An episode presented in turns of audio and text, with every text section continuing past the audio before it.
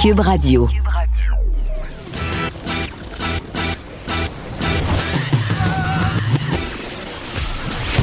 Pour elle, il n'y a jamais de mauvaise question.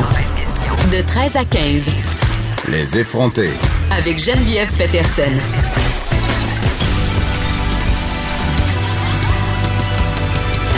Cube Radio.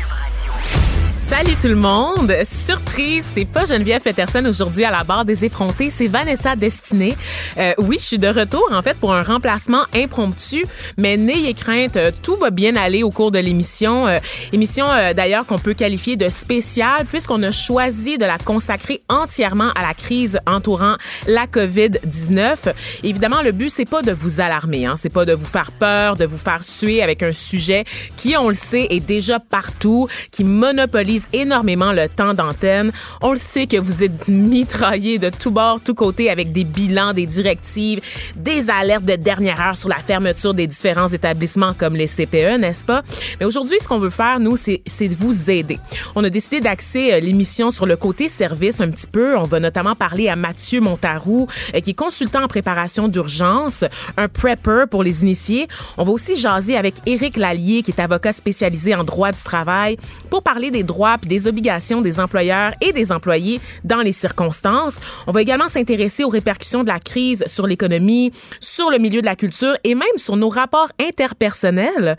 Donc, à travers tout ça, on va aussi trouver un moment euh, pour parler de résilience, hein, se donner des trucs là, pour traverser euh, ce qu'on pourrait qualifier d'épreuve, je pense, rendu là. Et très important, on aura également euh, la mairesse Plante, donc Valérie Plante, je suis très contente de vous l'annoncer, qui a réussi à faire un trou dans son horaire qu'on devine assez chargé pour faire le point avec nous sur la situation dans la métropole. Mais avant de se rendre là, on va retrouver Geneviève Peterson. Oui, oui. Geneviève qui est au bout du fil avec nous pour nous faire une petite mise à jour concernant son état de santé. Alors pour ceux qui la suivent sur les réseaux sociaux, vous êtes déjà au courant, mais pour les autres, je dis tout de suite, ne vous inquiétez pas. Pour l'instant, il est pas mal juste question d'un nez qui coule. Mais est-ce qu'on a encore le droit de ne pas paniquer quand on a un nez qui coule et des symptômes qui s'apparentent plus à un rhume qu'à une grippe? C'est la question que tu te poses depuis ce matin quand même, hein, Geneviève? Oui, salut euh, Vanessa. Allô? Euh, et j'en profite pour euh, saluer tous les auditeurs et les auditrices qui nous écoutent. Ben oui, écoute, je suis malade. J'ai commencé à avoir les yeux qui me piquaient, le nez qui me coulait mercredi soir, en fait, après un tournage dans la ville de Québec. Et là, tout de suite après ça, le lendemain matin, j'avais mal à la gorge. Et moi, dès que je suis malade un peu, je me mets à tousser. Puis c'est la raison pour laquelle je me suis fait remplacer après ma barre aujourd'hui parce que j'avais peur de pas être capable de me rendre au bout de l'émission Hum. avec cette toux-là. Sauf que là, tu le dis, est-ce que en ce moment, c'est pas tentant de se mettre à paniquer puis de se dire, ben là, euh, mon petit nez qui coule, c'est peut-être pas juste un petit nez qui coule finalement? Puis là, je suis allée voir sur le site du gouvernement où on nous dit évidemment que si on revient de voyage à l'étranger, c'est préférable de se mettre en isolement volontaire. Moi, je reviens de voyage à Ben, l'étranger, ça. je reviens de l'Allemagne. Oui, c'est ça, mais là, j'étais vraiment parano, donc je me suis mis à compter, ça faisait combien de jours? Et quand mes symptômes ont commencé, techniquement, ça faisait 16 jours que j'étais revenue de l'Allemagne et j'ai transité par Londres. Mais on le sait, tout ça, c'est pas une science exacte. sais donc qui d'autre, euh, 14, 16 jours. Ouais. A transité par Londres, ouais. Oui, c'est ça. Donc, je me suis mis un peu à, à me dire, OK, tu sais, ça se pourrait que ça soit ça. En même temps, je veux pas être alarmiste parce que, évidemment, j'ai trois enfants. Mes enfants sont revenus de la semaine de relâche avec ce qu'on appelle chez nous la guedille au nez. Tu sais, ça veut dire, il y avait le nez, euh, le nez qui coulait. Donc, c'est probablement juste un rhume, mais par devoir euh, citoyen, j'ai décidé de, de m'isoler aujourd'hui. Puis, par ailleurs, ce matin, je prenais quand même pas tant que ça ma situation au sérieux. Je me suis même demandé si j'allais aller faire des courses et très vite, on m'a dit que c'est une très, très mauvaise idée Ben parce oui. que dans ma tête à moi, et comme euh, c'est le cas dans la tête de bien des gens, je pense, Vanessa, si tu fais pas de fièvre, tu n'as pas le COVID-19. Mais c'est un petit peu plus compliqué que ça. Tu peux être porteur et ne pas avoir de fièvre. Tu peux développer la maladie puis pas avoir de fièvre tout de suite. Donc, pour l'instant, euh, c'est plus prudent que je reste chez nous. Et là, je me suis dit, bon, ben moi, je veux aller animer, je veux reprendre mon micro. Mhm. Donc, je me dis, il faut que je me fasse tester. Mais là, impossible d'avoir la ligne au 811. Ça fait depuis 7 heures à matin Mais que j'essaie d'avoir la ligne.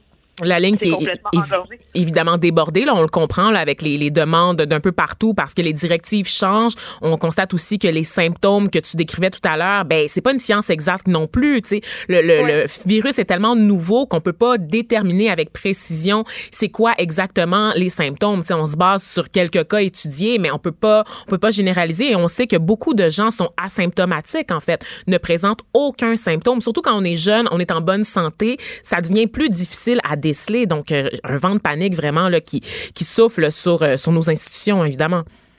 Puis là, en même temps, je me disais aussi, puis c'est un truc auquel j'avais pas tellement pensé. On est beaucoup dans le moi-je hein, quand il arrive une mm-hmm. situation comme ça. On le voit, les gens sont littéralement en train de dévaliser les épiceries, les grandes surfaces. Les gens font des provisions. Mais les gens aussi se disent, puis avec raison, parce qu'il faut quand même le rappeler, là, même si on est atteint du COVID-19, les chances pour qu'on développe des complications sont quand même minimes. Mais il faut arrêter de seulement penser à soi. C'est-à-dire, moi, ça peut en ce moment que j'aille le COVID-19, c'est une possibilité. Elle est là, cette possibilité-là. Mais le risque, il est plus grand pour les autres qui pourraient être en contact avec moi. Si je croise, par exemple, des personnes qui ont un système immunitaire plus faible, des personnes immunosupprimées, des personnes âgées, on le sait, qui sont vraiment vulnérables à ce virus-là. Mm-hmm. C'est ça aussi. Je pense que c'est ça qu'il faut garder en tête aussi parce que les gens, ils, sont, ils ont tendance à, ramener ça à ben eux, oui. à, essayer de se rassurer en disant, écoutez, euh, si je le pogne, c'est pas grave, je vais survivre, mais il faut penser aux autres. Donc, c'est la raison pour laquelle je suis chez nous aujourd'hui. Impossible, comme je dis, d'avoir un rendez-vous au 8 heures. Et là, j'ai plus rien dans mon frigidaire en ce oh. moment. J'ai pas grand-chose.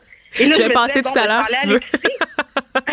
c'est drôle de porter euh, de la bouffe, mais je me disais, je vais aller à l'épicerie, mais là, mauvaise idée encore. J'essaie de faire mon épicerie en ligne. Impossible. Ah les oui? sites web d'épicerie qui font l'épicerie en ligne en ce moment éprouvent des difficultés parce ben qu'il y a un fort achalandage.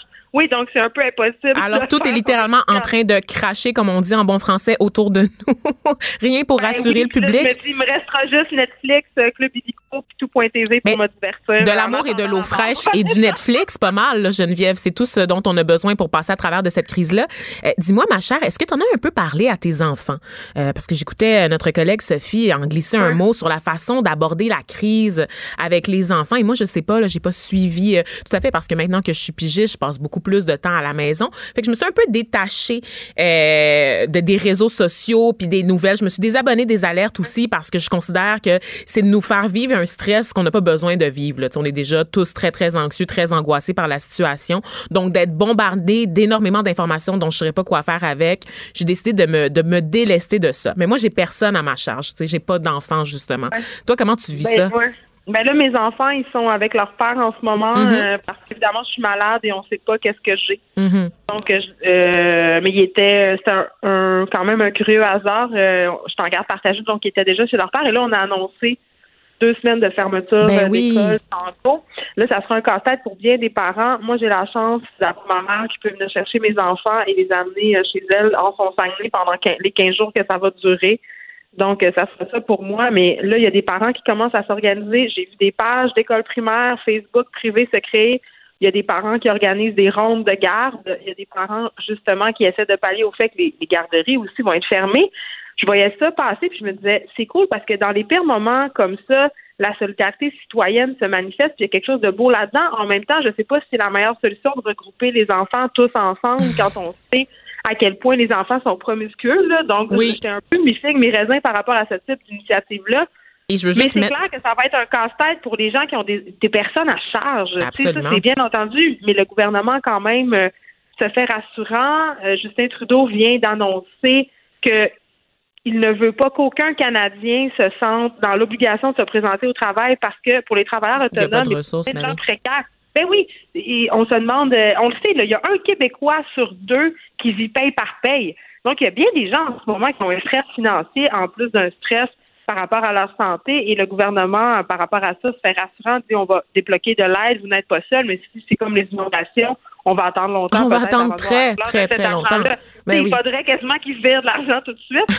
ça se fera pas, bien évidemment, mais je veux dire, moi, je vois, moi, c'est sûr que j'ai plusieurs travailleurs autonomes, plusieurs artistes dans mon réseau en ce moment qui lèvent un peu le drapeau rouge sur les médias sociaux en disant, nous, on, on, tombe, on est déjà dans la précarité, Ben on tombe encore plus dans la précarité. Tu vas me dire, first world problème en ce moment que des pièces de théâtre soient annulées, j'en conviens. Ben non, mais c'est le gagne-pain de énormément de gens. Tu sais, c'est pas juste les comédiens qu'on voit là, sur la scène, c'est tous les gens derrière. C'est des mois de travail qui sont carrément jetés à l'eau euh, pour certaines personnes. Donc, il faut pas négliger ça. Il faut penser vraiment à, à un euh, impact humain là, qui est super important dans ce qu'on vit en ce moment. Là.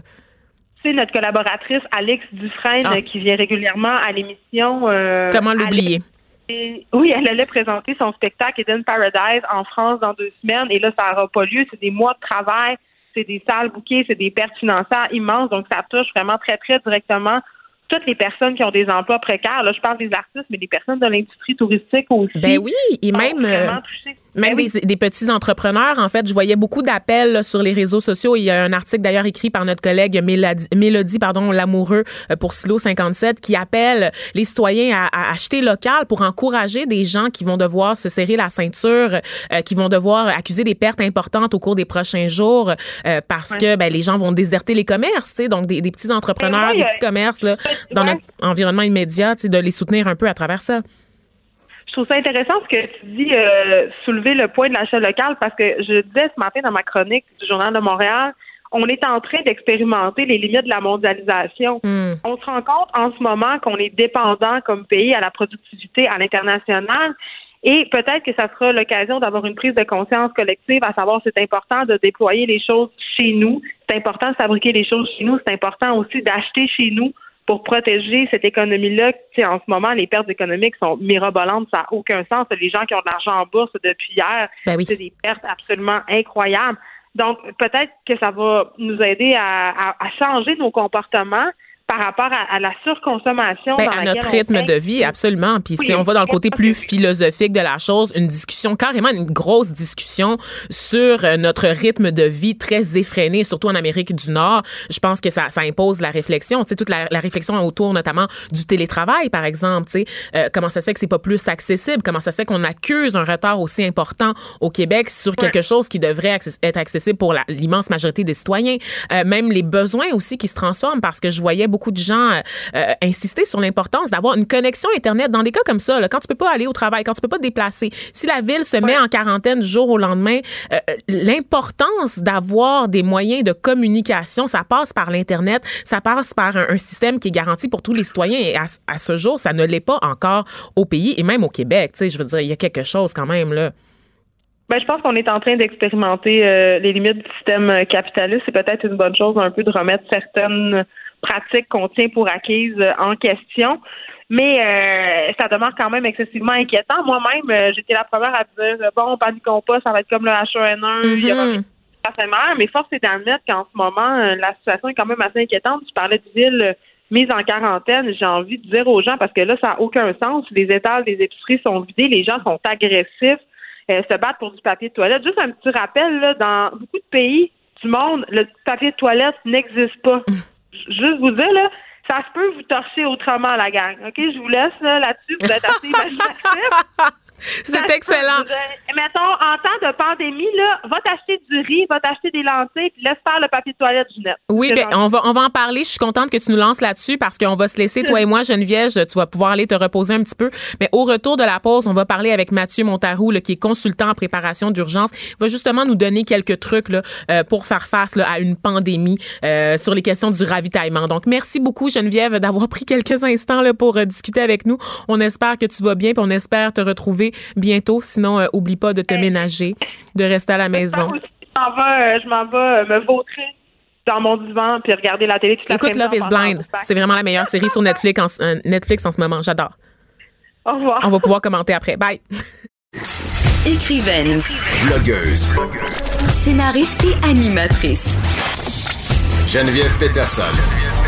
La Wonder Woman de Cube Radio.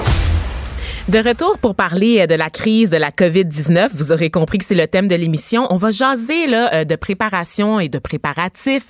Comme moi, vous avez sûrement vu là, toutes ces images qui circulent euh, sur les réseaux sociaux là, de tablettes vides dans les épiceries, de gens qui sont pris dans des files interminables pour compléter leurs achats.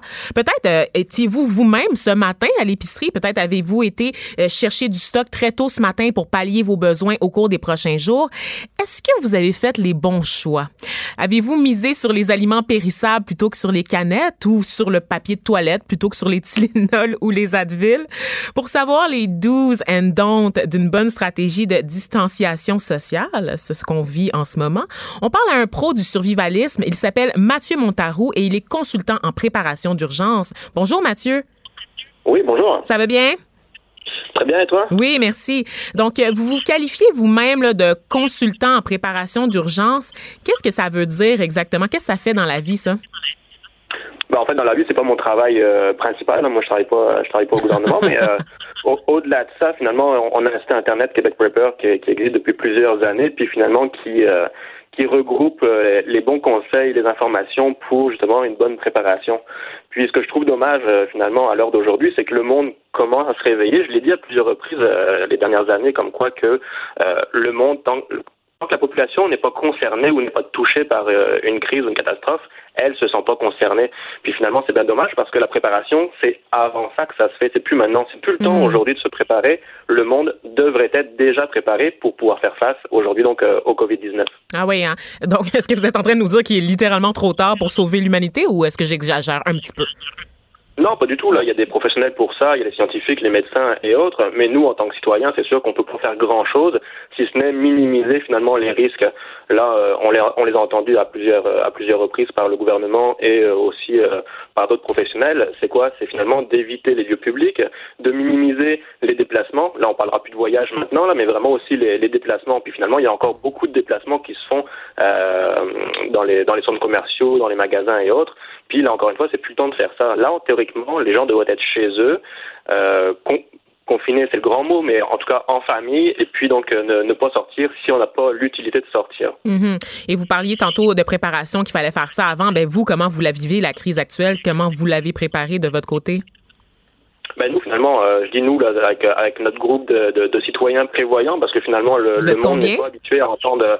Euh, nous, sur notre groupe, on est plus de 2000 à l'heure actuelle. Ah, ouais, mhm. euh, sur, sur, mon groupe, c'est sûr, dans la, dans la dernière année, il a beaucoup évolué, beaucoup grandi, puis c'est ça, c'est ce qu'on veut aussi. Hein. Je dis, moi, finalement, le, le but, c'est que la population soit préparée. Une population qui est préparée, c'est une population qui va euh, finalement ne pas paniquer. Puis c'est ça qu'on veut. Puis à l'heure actuelle, euh, quand on va dans les magasins ou les centres commerciaux, on voit que le monde, comme tu disais tout à l'heure euh, sur les ondes, ça chicane, ça se bouscule, c'est agressif, puis c'est pas du tout ça qu'on veut. Mm que tu parlais de, de, de, préparation. Là encore une fois, moi je me suis pas préparé spécifiquement au Covid-19. On se prépare finalement à plusieurs domaines, que ce soit la sécurité, la protection personnelle, la, la santé, l'alimentation, l'eau, tout, puis même tout ce qui se passe sur la route. On l'a vu pour, euh, pour les derniers événements qui se sont passés sur l'autoroute 15. Mais finalement, c'est tout un, un, package qui va faire que le moment venu, quelle que soit la situation, quelle que soit la catastrophe qui va survenir, on va être prêt à y faire face. Mm-hmm. Et vous, ben c'est ça. Qu'est-ce que, que vous avez fait en fait? Qu'est-ce que vous accumulez que vous considérez qui sont des biens à avoir de première nécessité là, dans l'immédiat, mettons. Là? Si quelqu'un devait sortir là, au cours des prochaines heures, euh, acheter quelque chose, qu'est-ce qu'il devrait avoir à sa portée là? Bah, c'est sûr que finalement, si on prend le début, là, lui, ça lui prendrait des gants, ça lui prendrait des masques qui, qui finalement coûtent beaucoup plus cher à l'heure d'aujourd'hui qu'ils bah coûtaient finalement l'année dernière ou il y a six mois.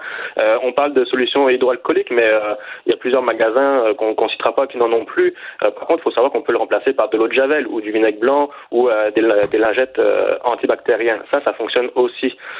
c'est ça, c'est le minimum côté côté protection sanitaire, si je puis mm-hmm. dire. sinon, ben, c'est sûr qu'il nous faut aussi admettons, admettons, parlons grand, qu'il y aurait une, un confinement ou autre. Euh, on sait que le confinement, ça serait 14 jours, le temps d'incubation de la, du, du Covid-19. C'est qu'il faudrait rester 15 jours à la maison. Bon, ben là, il faut 15 jours d'alimentation. Là, on parle pas d'alimentation, de manger, euh, de manger du, du, du, McDo ou de, de la, de la bouffe Non.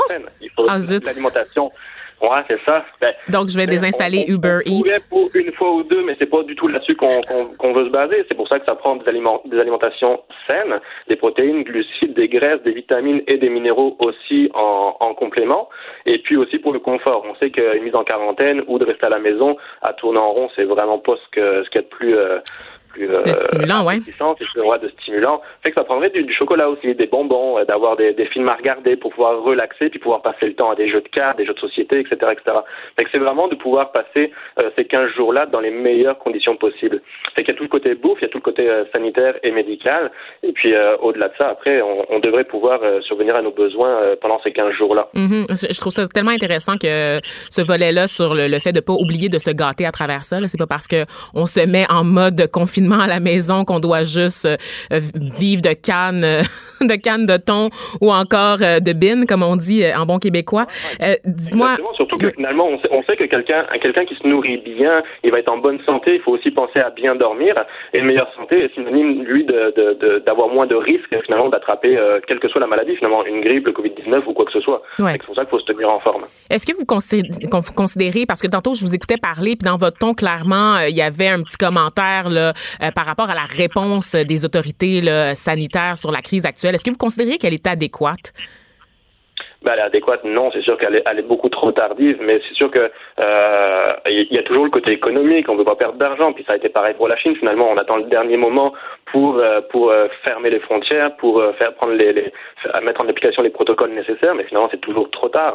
Mais là, là, encore, finalement, on, on entend parler ah ben ils ferment les écoles, ils ferment les les garderies. Ok, d'accord. Puis finalement, à l'aéroport, ils sont toujours pas fermés les aéroports. Il y a pourtant plus de 250 personnes.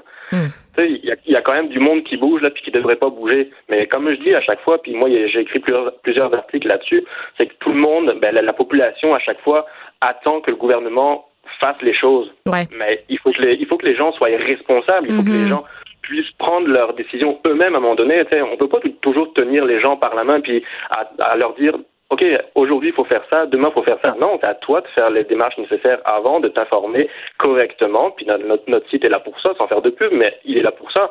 C'est qu'on donne quand même des bonnes informations, on travaille avec des professionnels aussi. Et euh, je pense qu'à l'heure d'aujourd'hui, il y a des choses que nous, en tant que prepper, on était... Euh, considérés finalement comme euh, paranoïaques. Ben, c'est ça, tu sais. Il y a une, une image tenace qui vous ben, colle. Hmm. Oui, exactement. Puis on essaie de le faire perdre. C'est pour ça que tout à l'heure j'employais surtout le terme citoyen prévoyant.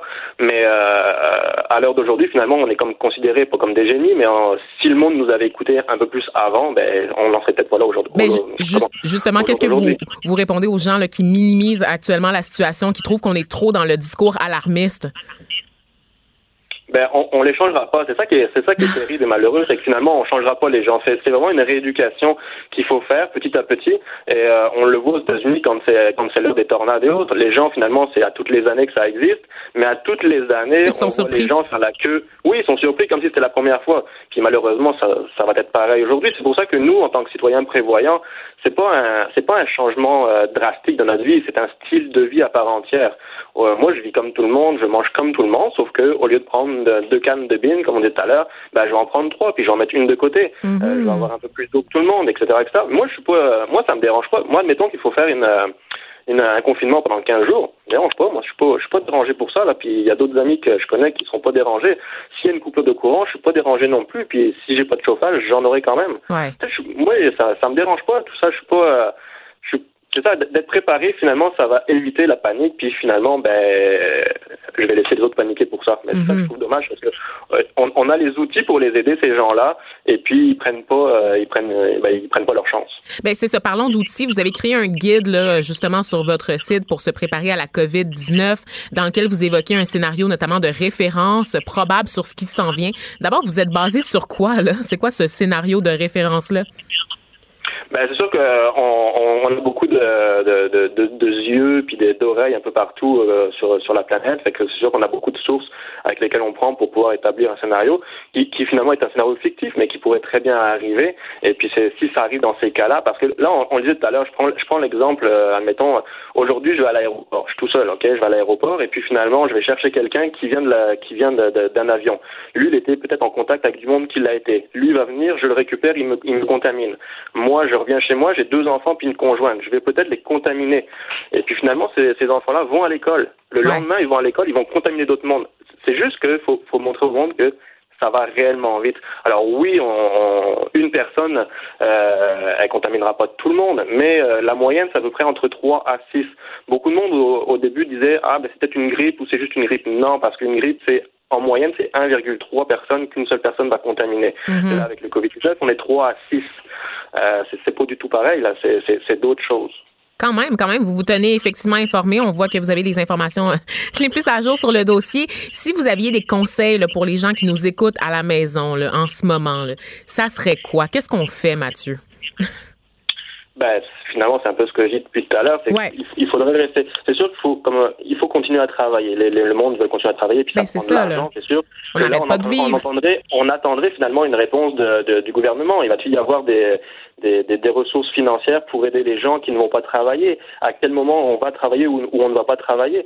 Tu sais, c'est ça aussi. Les gens, ils ont peur de plus avoir d'argent pour subvenir à leurs propres besoins. Mais là encore, si les gens avaient été préparés au moins pour 15 jours, puis là c'est 15 jours, mais on prend toujours un mois euh, en tant que. vous vous recommandez un mois? Oui, tout à fait, parce que là finalement, si j'ai un mois, un mois devant moi d'alimentation ou autre, ben même si je ne vais pas travailler pendant 15 jours, ça va changer quoi ma vie? Rien. J'ai ce qu'il faut pour manger, j'ai ce qu'il faut pour payer mes factures. Mm Et finalement, à l'heure d'aujourd'hui, comme je disais, c'est plus le temps de la préparation. Ce qui est dommage, c'est que ça fallait le faire avant. Là, on va dans différents magasins, il n'y a plus d'hydrogel, il n'y a plus de masque, il n'y a, plus rien, il n'y a plus de riz, il n'y a plus de papier toilette. Il OK, mais il n'y a quand même pas une pénurie euh, totale non plus. Le, premier ministre Legault s'est montré euh, rassurant d'ailleurs lors de son point de presse tout à l'heure euh, pour parler de la situation. Il a tenu à rassurer la population en rappelant que non, on n'allait pas rentrer en rupture de stock généralisée à l'échelle de la province.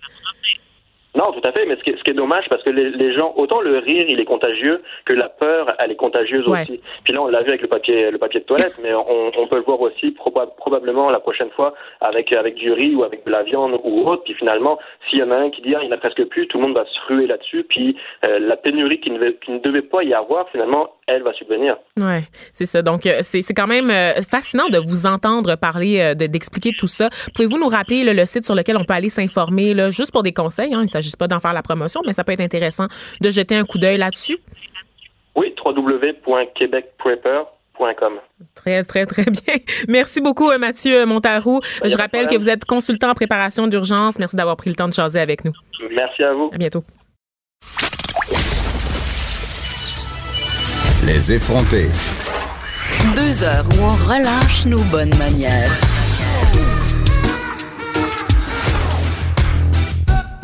Radio. On est avec Madeleine Pilote-Côté, qui est chroniqueuse au Journal de Montréal et de Québec. Elle est là en chair et en os, en personne, parce que vous aurez compris qu'aujourd'hui, euh, la plupart de mes entrevues vont se dérouler au téléphone, parce que, ben, avec toutes les mesures de confinement, hein, on voulait pas forcer les gens à se déplacer. Mais tu es là, brave, euh, brave Madeleine, et tu es là pour nous expliquer comment la COVID-19 va affecter les rapports euh, entre humains. Oui, parce qu'on le sait, on est en période d'épidémie et j'ai réussi à braver cette épidémie pour venir en studio aujourd'hui. Il y avait juste les zombies habituels du, de la place oui, en, dans le fond. Enroulés de papier de toilette qui déambulent dans le métro à C'est tout le temps comme ça, c'est pas nouveau ça. Et donc, euh, oui, juste en m'en venant dans le métro, euh, Vanessa, euh, je, je remarquais là, la peur dans les yeux des gens là, depuis, je dirais, 48 heures. Il y a un flot de nouvelles encore plus constant concernant le COVID-19, hein, l'épidémie. Et donc, c'est sûr qu'on le ressent directement là, dans, dans les interactions sociales chez les gens, juste dans les yeux des gens, sans même leur parler, leur adresser la parole. On peut dénoter là, ce sentiment de, de, de peur, que presque de panique. Il y a une nervosité. À Il y a une nervosité très palpable, juste dans la rue, là, on peut, on peut la ressentir. Et donc, je me demandais comment le virus va affecter les rapports humains des Québécois et des Québécoises. Bon, premièrement, on le sait depuis hier, c'est impossible de se rassembler. Hein. Les événements sont annulés de plus de 250 personnes sous les recommandations du gouvernement euh, de François Legault. Et donc, euh, des conférences, des shows de musique, des spectacles, le hockey même, la saison a été suspendue. C'est des mesures draconiennes prises par le gouvernement.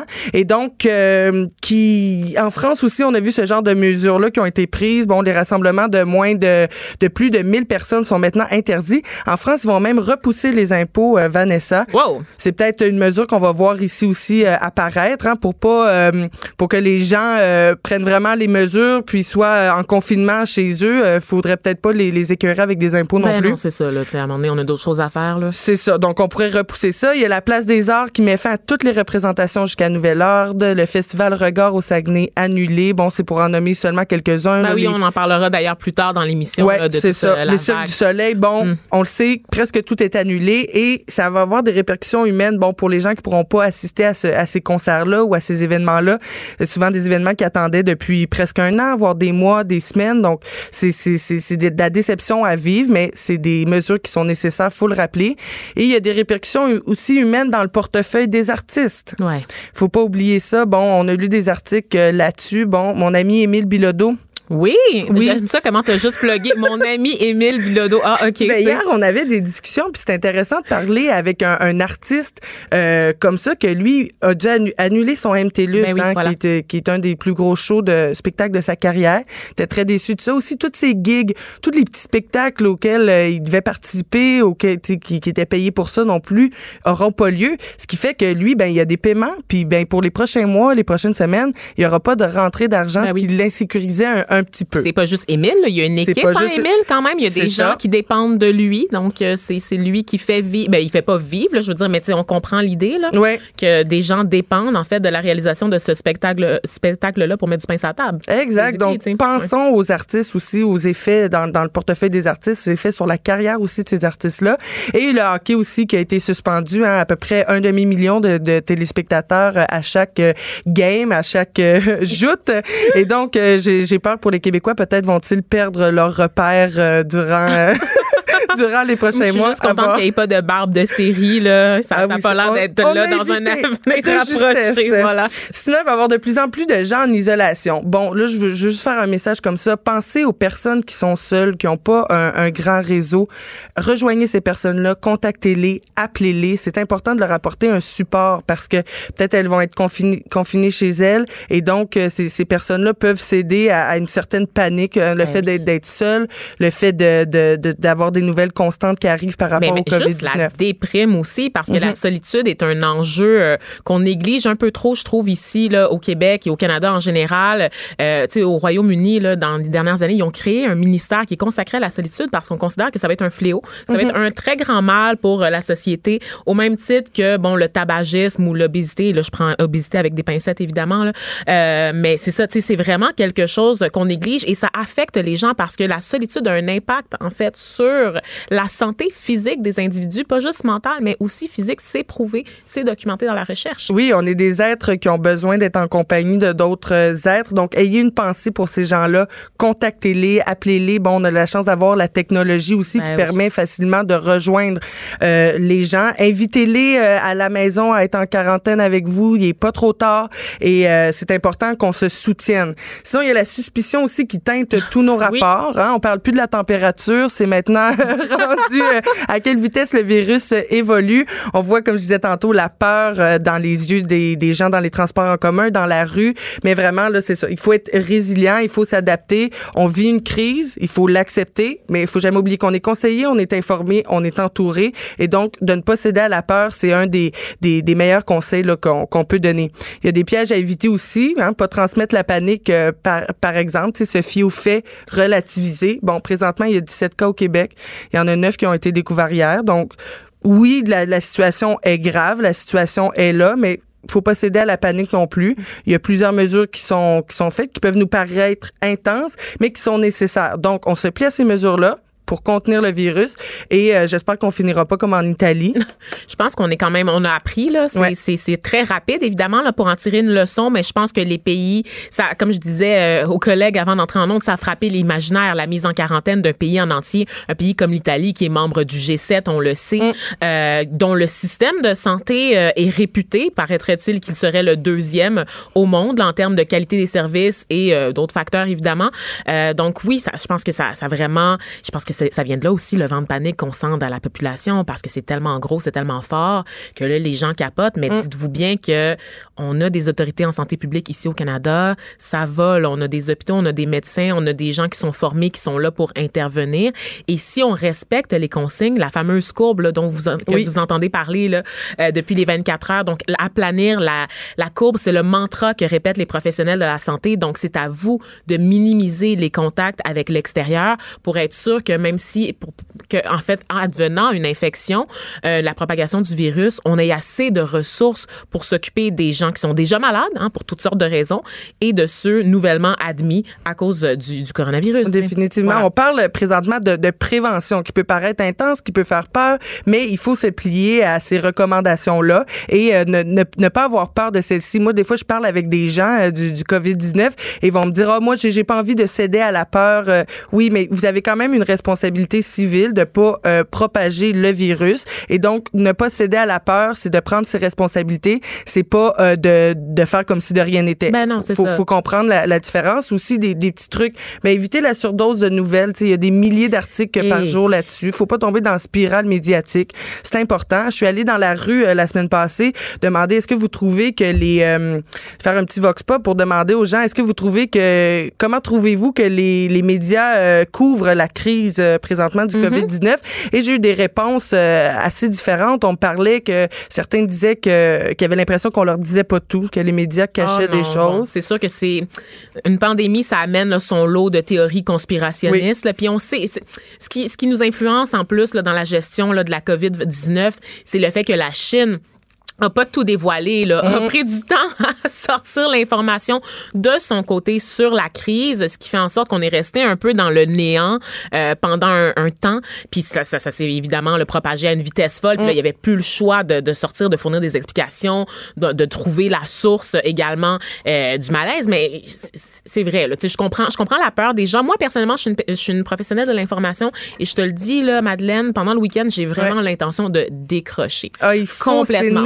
Je ne reçois aucune alerte sur mon téléphone parce que je, ça fait longtemps, ça fait des années en fait que je, je travaille dans une salle de nouvelles et je refusais de recevoir les alertes parce que c'est pas vrai qu'on a besoin d'être tenu au courant au jour le jour à la minute près de ce qui se passe dans le monde. Un nouveau cas en France, huit nouveaux cas en Roumanie, mm. etc., etc. Ça finit plus de finir et ça devient très anxiogène. C'est à un oui, moment donné, pour, même pour des, se rendre malade faire ça. Ben oui, puis des gens qui ont qui sont pas de nature anxiogène, ben vont vont ressentir ce genre de, de sentiments alors qu'ils n'ont pas les, les, les, prédispositions là, euh, mentales à, à, ressentir ça. Donc, faut vraiment euh, pas minimiser l'impact de ce flot constant de nouvelles. Donc, essayer de se protéger un peu euh, à ce niveau-là. Et il y a quand même des beaux côtés. Hein? Ça rapproche les gens d'une certaine façon, ce genre de, de crise-là, même si on peut pas se toucher la main, se faire des câlins, ça rapproche les gens parce qu'on devient avec un ennemi commun. Hein? On est tous dans le même bateau. Et on peut voir sur les réseaux sociaux, comme je parlais tantôt, de la technologie qui va nous permettre de, de continuer d'entretenir des liens. Hein? On voit de la dédramatisation sur les réseaux sociaux, l'utilisation de l'humour aussi qui va dédramatiser oui, la situation. Oui, oui. Et c'est intéressant d'en parler sous cet angle-là. Il y a aussi des effets positifs sur l'environnement. Bon, l'arrêt des usines qui a fait une réduction de 30 des particules fines de moins dans l'atmosphère. Bon, à voir si ça, on va, on va perpétuer ce, ce, ce beau mouvement-là pour l'environnement. Mais je pense pas vraiment que ça va faire de différence parce que j'ai l'impression que les usines vont redoubler d'ardeur après la crise là, pour contrer pour compenser. les manques. Ouais, ouais. c'est ça effectivement. Hein, c'est que on en parlait tout à l'heure avec Geneviève avant que tu arrives là qu'il fallait avoir une espèce de prise de conscience du système dans lequel on vit, ta ta ta ta ta. Mais on le sait que dans les faits, je veux dire, on, on a des contraintes de production qui sont énormes, qui mettent de la pression au jour le jour. On a vu juste comment le blocus ferroviaire, la menace seulement de ce, blocus, ce blocus-là qui se, qui se perpétue, commence à stresser euh, nos dirigeants. Imaginez là ce qu'on vit, c'est, ailleurs, c'est comme, c'est mille fois plus. Mais oui, exponentiel. C'est exponentiel. La, quand ça va être résorbé, ben euh, voilà. les habitudes changeront pas. Il y a des conséquences pense. à ça. Ben, ben oui, oui, définitivement. Puis je pense pas que, que ce genre de ce genre de crise-là, pendant que les mois que ça dure, ben c'est juste sur ça qu'on qu'on focus. Ça fait qu'on oublie peut-être un peu la crise environnementale et je pense pas qu'après euh, que, que ce soit résorbé, euh, le COVID-19, on, on ait un souci de plus pour l'environnement. Je pense pas que ça va nous... Je pense que ça va nous avoir fait prendre des prises de conscience durant le durant le le, le Covid-19, mm-hmm. durant la crise, mais je suis pas sûre que ça va se perpétuer là pour euh, pour la suite. À voir, mais passez du temps en famille, prenez-en euh, prenez le temps de passer du temps en famille, de passer du temps euh, en couple. On va voir si les couples vont chicaner en quarantaine. Ben oui, Puis là passer du purel là, sur la langue avant de frencher là. Oui, aussi. non, c'est pas vrai. C'est pas une vraie recommandation. Merci Madeleine Pilote côté pour ce tour d'horizon là de nos rapports entre humains, de nos rapports interpersonnels là, à l'heure de la crise du COVID, de la COVID-19 plutôt. Merci. Merci beaucoup. Geneviève Peterson, la seule effrontée qui sait se faire aimer. Jusqu'à 15, vous écoutez Les effrontés.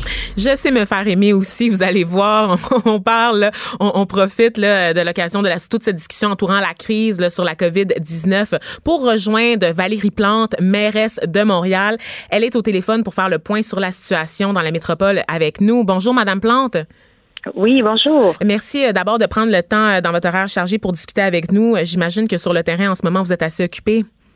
Oui, c'est clair que les euh, comment dire les, téléphones se succèdent et euh, la, la fréquence est très rapprochée, mais au final, c'est voilà, c'est une période particulière, puis il faut mettre le temps et l'énergie nécessaire, entre autres pour rassurer la population, parce que c'est là le défi d'être prêt, mais ne pas créer non plus euh, de panique auprès de la population. Absolument. Pouvez-vous nous rappeler justement ben, brièvement les mesures qui ont été prises par votre administration pour gérer la propagation du virus? Oui, tout à fait. Ben, en fait, euh, la ville de Montréal, euh, la, la, plupart de nos grandes installations le sportives, culturelles, euh, les plateaux sportifs, les arénas, les piscines, tout ça, ça, ça, ça, accueille facilement 250 personnes et plus.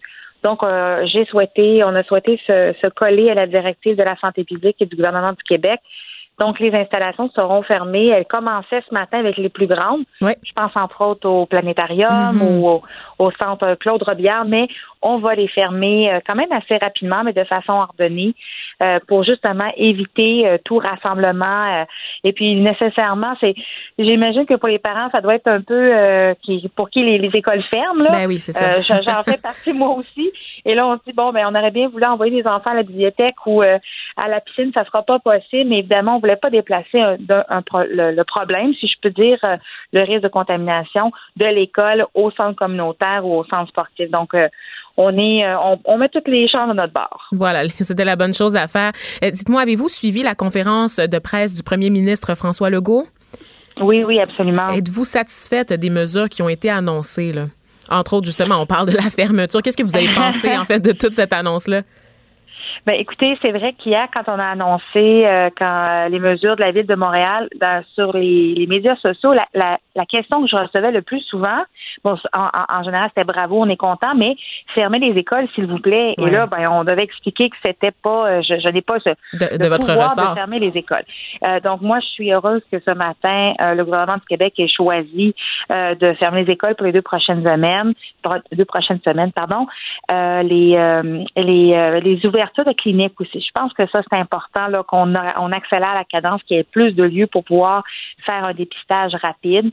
Euh, je pense falloir aussi que les services de communication soient euh, très performants, je pense, au 811, parce qu'on veut éviter justement que les gens qui ont des symptômes et qui s'inquiètent se retrouvent à l'urgence. Idéalement, l'urgence, les hôpitaux doivent servir pour les gens qui ont des vrais symptômes, si je peux dire, qui vraiment pourraient euh, être infectés. Puis finalement, ben du, au niveau du Canada, euh, du fédéral, je suis contente que les croisières de plus de 500 personnes là puissent pas accoster au Canada euh, parce que voilà, on a vu ce que ça donne là. ça, c'est vraiment un, problème mondial. Ouais, on en aurait souhaité peut-être un peu plus quand même du côté du gouvernement Trudeau qui s'est fait avoir d'annonces concernant les mesures pour pallier mm. la crise, non? Hmm. Ben moi, je vous avoue que là où on est en perpétuelle conversation avec le, fédéral, c'est au niveau des aéroports. Ben voilà, parce que là, je parlais des bateaux, voilà, mais il faut savoir qu'est-ce qui se passe avec les aéroports. Et je suis pas nécessairement, euh, euh, je veux pas dire que l'approche de nos voisins du Sud de tout fermer les frontières est nécessairement la bonne, mais il faut nécessairement qu'il y ait une façon de mieux euh, contrôler qui les personnes qui entrent, peu importe qui ils sont, là, mais de voir s'ils ont euh, euh, possiblement le virus parce que on voit à quelle, à quelle vitesse ça se propage. Mais euh, je laisse le gouvernement fédéral, on sait qu'ils réfléchissent à tout ça. Ils avancent à, la, la, avec précaution, il le faut quand avec même. précaution, oui, exactement, parce que justement l'idée de mettre un pays au complet en quarantaine, je pense qu'il faut il faut pas que les objectifs dépassent. Il faut pas créer de, de comment dire d'impact négatif qui viendrait un peu annuler le, ce qu'on souhaitait faire, qui est de contrer le, virus. Donc, euh, je vous dirais que tout le monde avance avec beaucoup de précautions, tout le monde se parle, puis l'idée, c'est de, de, de, choisir la bonne mesure au bon moment. Bien, c'est ça. Donc, pour revenir aux aéroports, on sait justement que, bon, du côté des États-Unis, il y a eu la frontière américaine là, imposée aux voyageurs européens. Forcément, il y a un impact ici parce que ça amène un flux euh, de voyageurs de notre côté ici à Montréal parce que c'est une façon de rejoindre les États-Unis. Mm-hmm. Dites-moi, qu'est-ce que vous faites de votre côté, votre administration, là, euh, pour, pour contenir ce flux-là? Est-ce que c'est ben, possible, en fait? Ben, et voilà, quand on parle des juridictions, euh, l'aéroport de Montréal, comme tous les, les, aéroports, de toute façon, au Canada, sont régis par euh, le fédéral. Alors, même si moi, je disais, euh, je veux qu'on ferme l'aéroport, ça ne va pas fonctionner. ceci étant dit, je pense que c'est important de, de, de c'est cette information, comment dire, cette ce canal de, communication-là est vraiment important pour expliquer ce qui se passe directement sur le terrain. Nous, les villes, on a un rôle incroyable à jouer. On est celles, euh, toutes les, les, les villes, on, c'est nous qui gérons sur le territoire mm-hmm. euh, toute situation. On me demandait hier, euh, est-ce qu'on est prêt à Montréal pour faire face à, à, la situation? Puis je leur disais, ben, écoutez, nous, on a la chance d'avoir un centre d'intervention qui a entre autres servi pour les inondations. Donc, un lieu physique où on a policiers, pompiers, euh, euh, urgence santé, euh, les ambulanciers. Bref, on a tout pour pouvoir agir. On l'a, ça à Montréal, mais on a, on a donc une grande expertise et on, on aide les autres paliers de gouvernement également à prendre les bonnes décisions parce qu'au final, c'est des citoyens, c'est dans, dans, nos rues, dans nos écoles, dans mm-hmm. nos épiceries, ça se passe sur nos territoires. Puis si on, c'est une chose qu'on on sait tous, c'est que le virus, lui, euh, les territoires. Il fait pas de distinction, pas en tout. Non, exactement. Mais dites-moi, euh, hier, vous avez annoncé la fermeture, bon, c'est ça, comme on le disait tout à l'heure, de nombreux établissements de la ville, les bibliothèques, installations sportives et j'en passe. Vous avez également évoqué la possibilité d'interrompre euh, le service de transport en commun. Tu sais, ça serait dans mm. le cadre d'une mesure pour mettre la ville de Montréal en quarantaine. 24 heures plus tard, vous en êtes où dans votre réflexion? On n'est pas là, vraiment pas, parce que non, parce qu'en fait, euh, euh, le transport collectif, c'est vraiment, euh, je pense qu'il faut qu'il soit vu, surtout dans la région métropolitaine et à Montréal comme un service essentiel. Il y a énormément de gens qui prennent le métro. je reçois des messages, entre autres, j'ai reçu deux ou trois messages de des gens du personnel de santé qui m'écrivaient en me disant ne fermez pas le métro, s'il vous plaît, parce que moi, je ne saurais pas comment me rendre au boulot. Là. Alors, c'est ça qu'on doit prendre en considération, qu'il euh, y a plein de gens qui se, se, déplacent pour aller je parle du personnel de santé, mais ça peut être aller à une clinique pour aller faire un test ou avoir un traitement. Ça peut être à l'épicerie. Euh, donc, il y a beaucoup de gens. C'est pas tout le monde qui a le luxe de faire euh, du télétravail, en fait. Voilà, oui. Exactement. Ou d'avoir une voiture pour être dans un espace confiné. Voilà. C'est pas tout le monde qui a ce privilège-là. Alors, ce qu'on demande, c'est qu'aux employeurs fassent énormément preuve de flexibilité. À la Ville de Montréal, c'est ce qu'on met en place du télétravail également, euh, allonger l'heure de pointe. C'est-à-dire qu'un employé qui dirait, ben, moi, je ne pourrais jamais prendre le métro à 9 heures parce que entre 7 et 8, euh, entre 8 et 9, pardon, c'est le plus occupé. De dire, OK, on va de l'accepter. Et je vous cacherai pas que le fait que les écoles soient fermées va euh, nécessairement, moi, quand j'ai entendu ça ce matin, j'ai quand même eu un petit soupir de soulagement où je me mm-hmm. suis dit, ça va enlever de la pression. Ça demeure un lieu public à Chalandé, mais ça va enlever de la pression. Ça veut dire pas d'élèves, euh, moins de professeurs ou le corps enseignant, le personne. Oui, exactement. Beaucoup moins de parents qui vont devoir, euh, qui vont rester à la maison. Donc, euh, disons que ce matin, avec cette annonce du gouvernement du Québec, ça va enlever de la pression sur le, le, service de métro que nous gardons ouvert pour le moment. Il faudrait vraiment avoir une directive du gouvernement du Québec, puis des solutions, parce que tous ces gens-là qui prennent le métro et qui il faut falloir qu'on puisse se déplacer. On ne va ben, pas les laisser sans moyen de transport. Voilà, c'est ça. Et, dites-moi, euh, bon, on revient euh, sur un autre enjeu qui, qui préoccupe énormément les gens parce que c'est tout l'impact sur le milieu de la culture en général. Euh, parce qu'en en, annulant tous ces rassemblements de plus de 250 personnes pour au moins là, les 30 prochains jours, donc ça c'est une demande gouvernementale, on n'est pas encore là, mais est-ce que vous avez déjà commencé à examiner l'effet que ça pourrait avoir sur les festivals de la métropole? Parce que c'est c'est c'est pour l'économie de la métropole. absolument.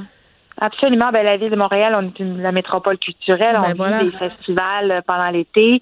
Euh, je suis en contact avec les, euh, les, responsables des grands festivals.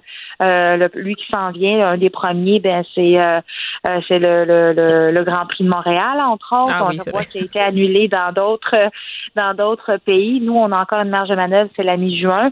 Mais on en, on en discute et il faut savoir que non seulement c'est très dur pour l'industrie culturelle, je pense au grand festival, mais je pense aussi à, à, tous les, les, les, plus petites salles, là, mais qui quand même sont plus de 250, que mhm. toute leur programmation se voit annulée.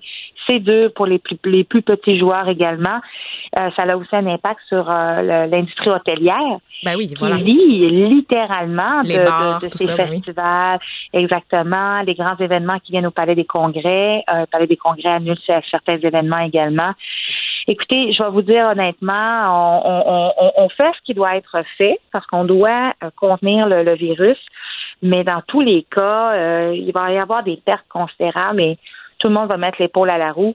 Moi, ce que quand les gens me disent en ce moment, ben, je pense que vous peut-être que vous allez trop vite dans les mesures. Ce que, je réponds, c'est pour mieux agir fort ben maintenant, contenir le virus pour pouvoir s'en remettre plus rapidement et plus facilement parce que ça sera pas euh, ça sera hmm. pas facile. De sages paroles. Et dites-moi, par curiosité, parce que vous parlez de ce qui se passe ailleurs, vous suivez la situation. Moi, je suis, je suis quand même curieuse de savoir, est-ce que vous êtes en contact justement avec vos homologues des autres villes? Bon, du Québec, je me doute que oui, mais même à l'international, est-ce que vous êtes en contact? Pour être bien honnête, je pense que tout le monde est dans le jus. Donc, euh, non, j'ai pas Mais parlé vous beaucoup avec mes collègues. Mm-hmm. euh, on, bien sûr, nos cabinets respectifs ce genre, mais j'ai décidé qu'on allait, euh, moi, pour l'instant, c'est ça, on est vraiment dans, dans, dans, tout ce qui est la gestion, là, carrément. Mais euh, c'est sûr que je vais avoir des appels dans les prochaines semaines avec mes collègues canadiens. Je pense au maire Tory à Toronto, je pense également à Vancouver où euh, les villes, euh, comment dire, on a des, des, des, euh, on doit trouver des solutions, mais ben une problématique que l'on vit, c'est aussi toute la, la, la, stigmatisation et certaines la discrimination qui peut émaner, puis on l'a, on l'a vu jusqu'à maintenant là, de ces situations-là où on, on cible des populations, il y a même des gestes racistes qui sont ben faits envers des gens basés sur des idées préconçues. Donc, vous dites ça, parce que hier vous étiez euh, au, dans le quartier chinois justement pour annoncer euh, euh, les mesures de la ville quant au, à la COVID 19 et on le sait là, donc beaucoup de, de, lieux, de temples notamment qui ont été victimes d'actes de vandalisme. Et aussi l'achalandage en général, c'est désert dans le quartier chinois en ce moment. Et ça aussi ça a un impact. Là. Tout à fait. Puis le rôle, le rôle que j'ai aussi, c'est de, de de contrer euh, c'est comment cette mal, euh, cette désinformation là. Puis je demande vraiment à la population que dans un, des temps comme celui, celui-ci, c'est le temps de se serrer les coudes. C'est pas le temps de blâmer qui que ce soit. De toute façon, on n'y arriverait pas. On sait que c'est des gens qu'il fallait qu'ils voyagent. Donc bref, c'est une zone grise incroyable. Donc, on doit être unis et non pas commencer à, à, tenter de blâmer ou de passer notre anxiété sur les autres. Mm-hmm. C'est aussi ça, là. Donc, c'est le message que vous avez pour les Montréalais, si on peut dire ça comme ça? Ah oui, absolument. Soyons solidaires, on serre les coudes, on va passer au travers, puis euh, on continue d'être une ville accueillante et euh, ouverte pour les autres. En terminant, Madame Plante, est-ce qu'il y a des annonces à surveiller aujourd'hui du côté de la ville, juste pour être sûr, savoir à quoi s'attendre un petit peu avant que je vous laisse? Oui, aujourd'hui, c'est tranquille. Si je peux dire, hier, c'est la grosse annonce. On a travaillé très fort pour pouvoir euh, tout aligner. Aujourd'hui, on est en train de raffiner tous les détails, mais il faut savoir que notre centre d'opération, comme celui dont je vous parlais tout à l'heure, est en opération. Il pourrait y avoir des changements, mais aujourd'hui, euh, je pense qu'on a on a fait le tour de la question on va voir comment le virus évolue. Et en fonction de ça, ben nous, on va s'adapter. Et s'il faut rajouter des mesures, on va le faire. Voilà. Et je rappelle que pour les citoyens qui ont des questions, il y a une nouvelle ligne qui a été mise en fonction, annoncée là, par le gouvernement du Québec, par M. Legault lui-même, euh, lors de sa conférence de presse euh, il y a une heure à peine de ça. Donc, on rappelle le numéro avant que je vous laisse, le 1877 644 45 45. C'est le 1877 644 45 45. Donc, vous pouvez appeler là si vous avez des questions. Ça pourrait aussi aider à désengorger le, le 8 à 1. En attendant, Madame Plante, je vous remercie là, encore une fois d'avoir pris le temps euh, de jaser avec nous là, pour faire le point sur la situation. Donc, Valérie Plante, mairesse de Montréal, merci encore. Bonne journée à vous. Au revoir. Geneviève Peterson, la seule effrontée qui sait se faire aimer. Jusqu'à 15, vous écoutez Les effrontés.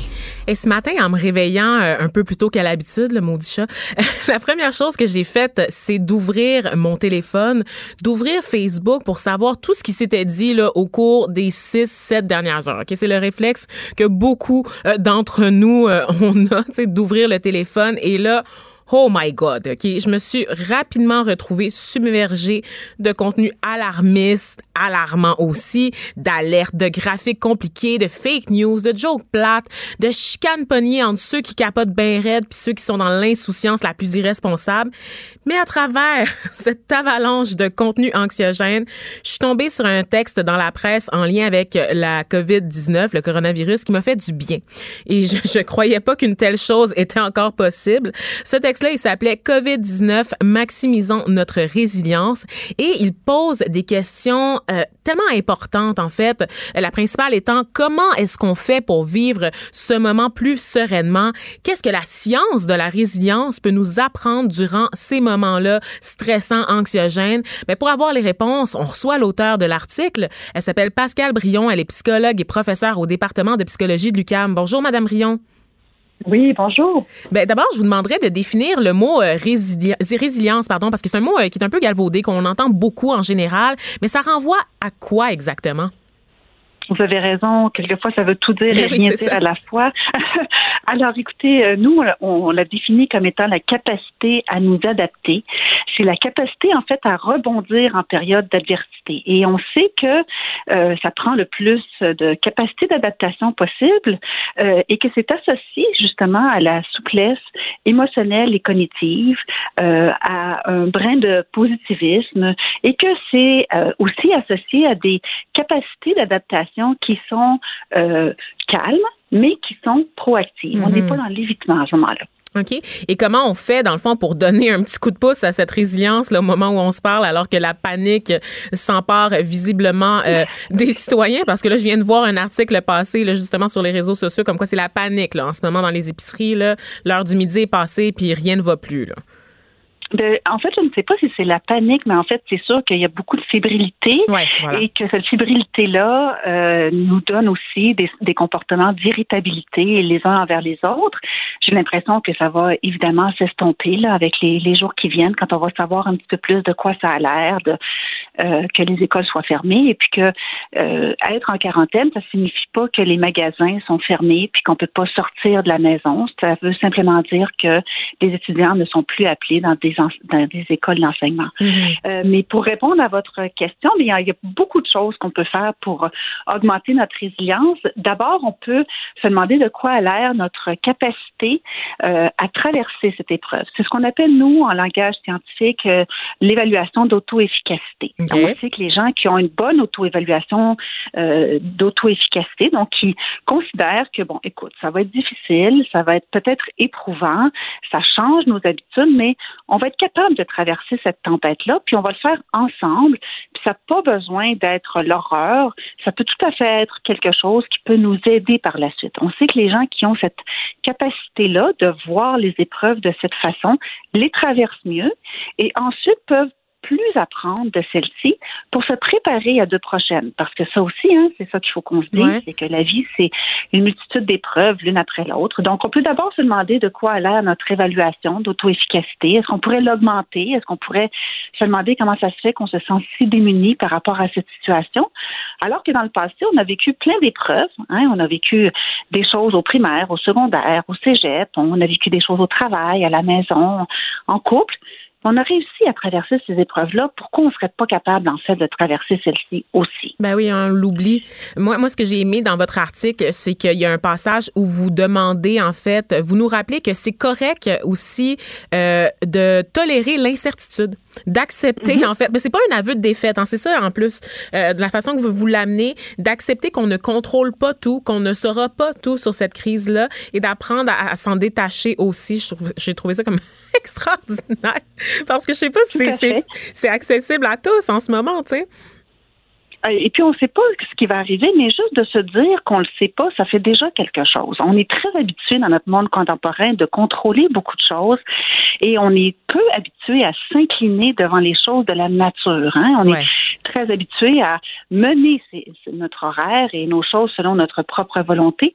Pour une fois, il faut juste tolérer qu'on ne le sait pas. Puis il faut se permettre de tolérer le flou, puis de se dire bien que ça va être temporaire, cet état-là, mais que pour le moment, on n'a pas nécessairement besoin non plus pour notre bien-être de tout contrôler, de tout savoir. Ça aussi, c'est quelque chose d'important.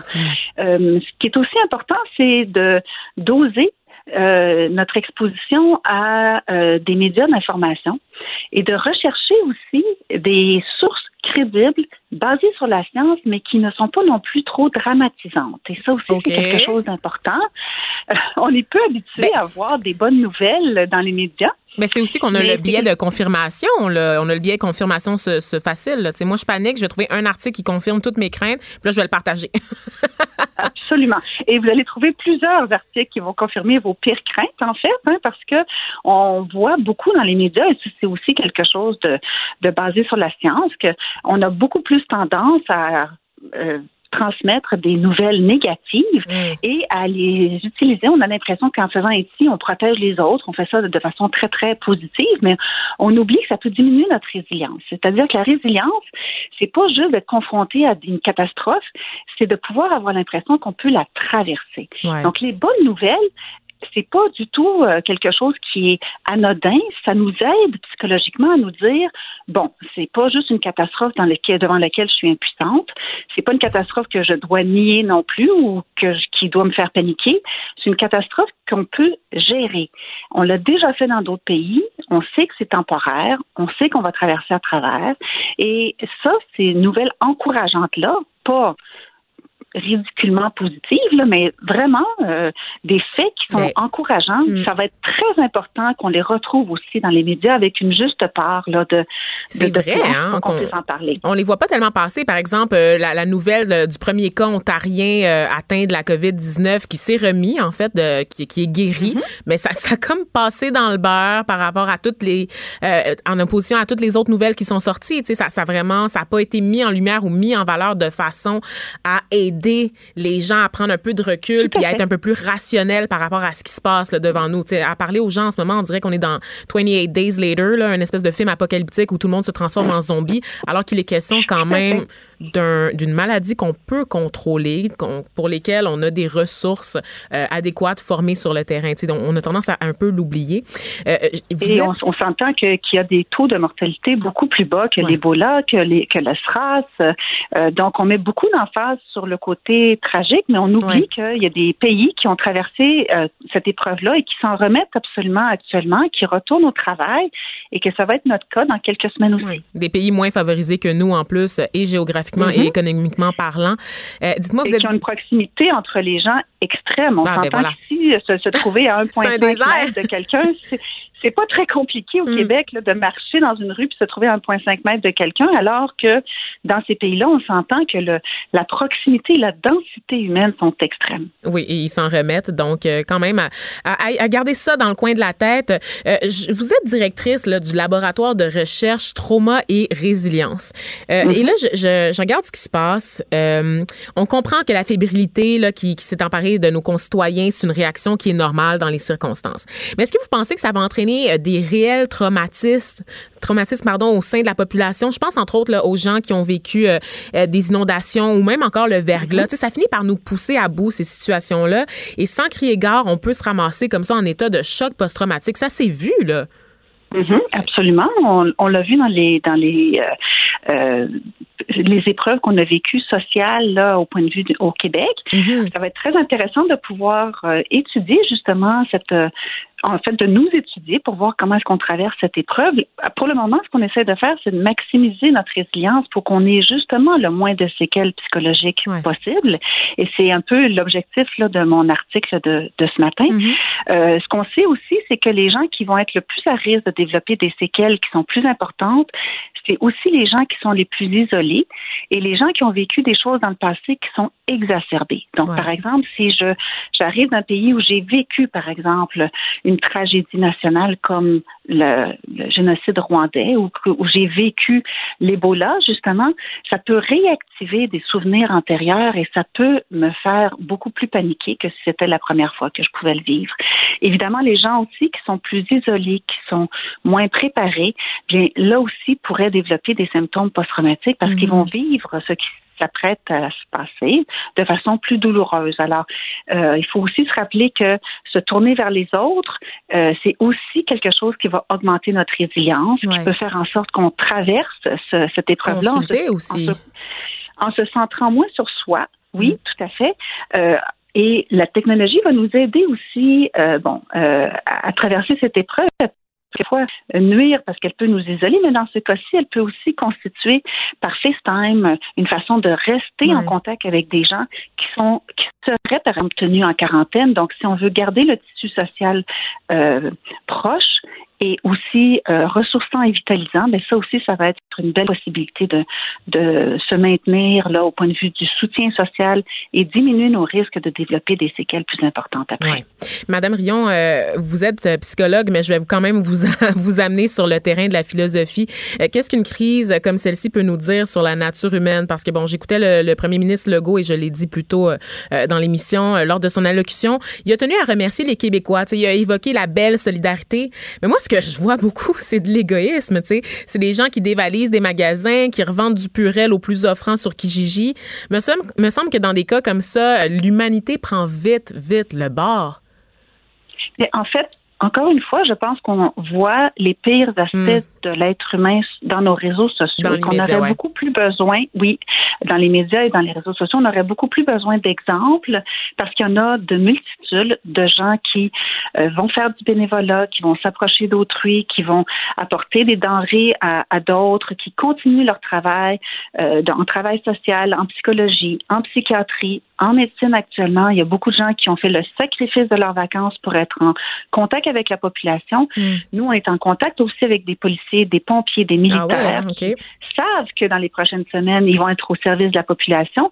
Malheureusement, on les voit très peu dans notre espace médiatique et là encore, ça favoriserait notre résilience. Alors, ces exemples-là euh, pourraient être des modèles inspirants et pourraient faire en sorte qu'on n'ait pas euh, ce côté désillusionné par rapport à la nature humaine parce que je, pense fondamentalement qu'il faut avoir beaucoup plus d'actes positifs que d'actes négatifs dans cette crise. Hmm, j'en prends bonne note et je suis sûre que mes collègues autour dans la station aussi, on a un rôle à jouer à travers tout ça. Euh, merci, euh, Madame Brion, Pascal Brion, pour tout cet appel à l'introspection en ces temps de crise. Je rappelle que vous êtes psychologue et professeur au département de psychologie de l'UCAM, également directrice du laboratoire de recherche trauma et résilience. Merci d'avoir été avec nous. Ça m'a fait plaisir. Bonne journée. Au, revoir. Les effrontés. Deux heures où on relâche nos bonnes manières.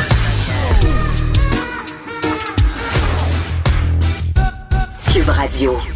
Est-ce que vous avez reçu euh, la consigne de rester à la maison de la part de votre employeur? Parce que ce qui suit risque de vous intéresser. On va discuter de la façon euh, dont la pandémie affecte le milieu de travail, le milieu du travail en général, avec Éric Lallier. Il est avocat spécialisé en droit du travail chez Norton Rose Fulbright. Bonjour.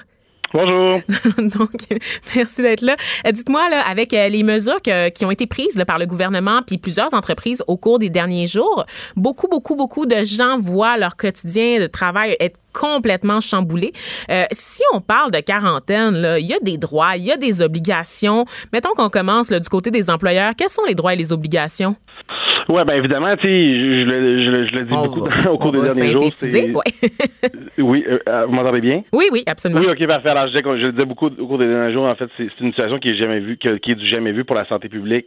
C'est la même chose, évidemment, pour les, les employeurs et, et, les employés du Québec. Donc, c'est une situation vraiment particulière. je vous dirais que si on revient à la base, l'importance pour les employeurs, c'est de s'assurer de protéger la santé et la sécurité des employés dans leur milieu de travail. Et ça comprend certaines mesures, notamment on l'a vu, certains employeurs qui ont euh, en fait interdit les voyages à l'étranger de façon professionnelle, euh, des mises en quarantaine forcées pour les gens qui avaient des symptômes ou qui avaient été en contact avec des gens qui euh, en présentaient des symptômes, des gens de retour de voyage même de nature personnelle. Bref, il y a une série de mesures que les employeurs peuvent prendre pour respecter cette fameuse obligation qui est celle euh, de maintenir la santé et la sécurité dans le milieu de travail. Puis au niveau des, employés, bien évidemment, ils ont aussi cette obligation de s'assurer de protéger leur santé et sécurité et, ça passe par notamment divulguer certaines informations cruciales comme la présence de symptômes notamment, mais aussi mm-hmm. euh, s'ils ont été en contact avec des gens qui euh, sont porteurs du virus ou s'ils ont voyagé à l'étranger, par exemple.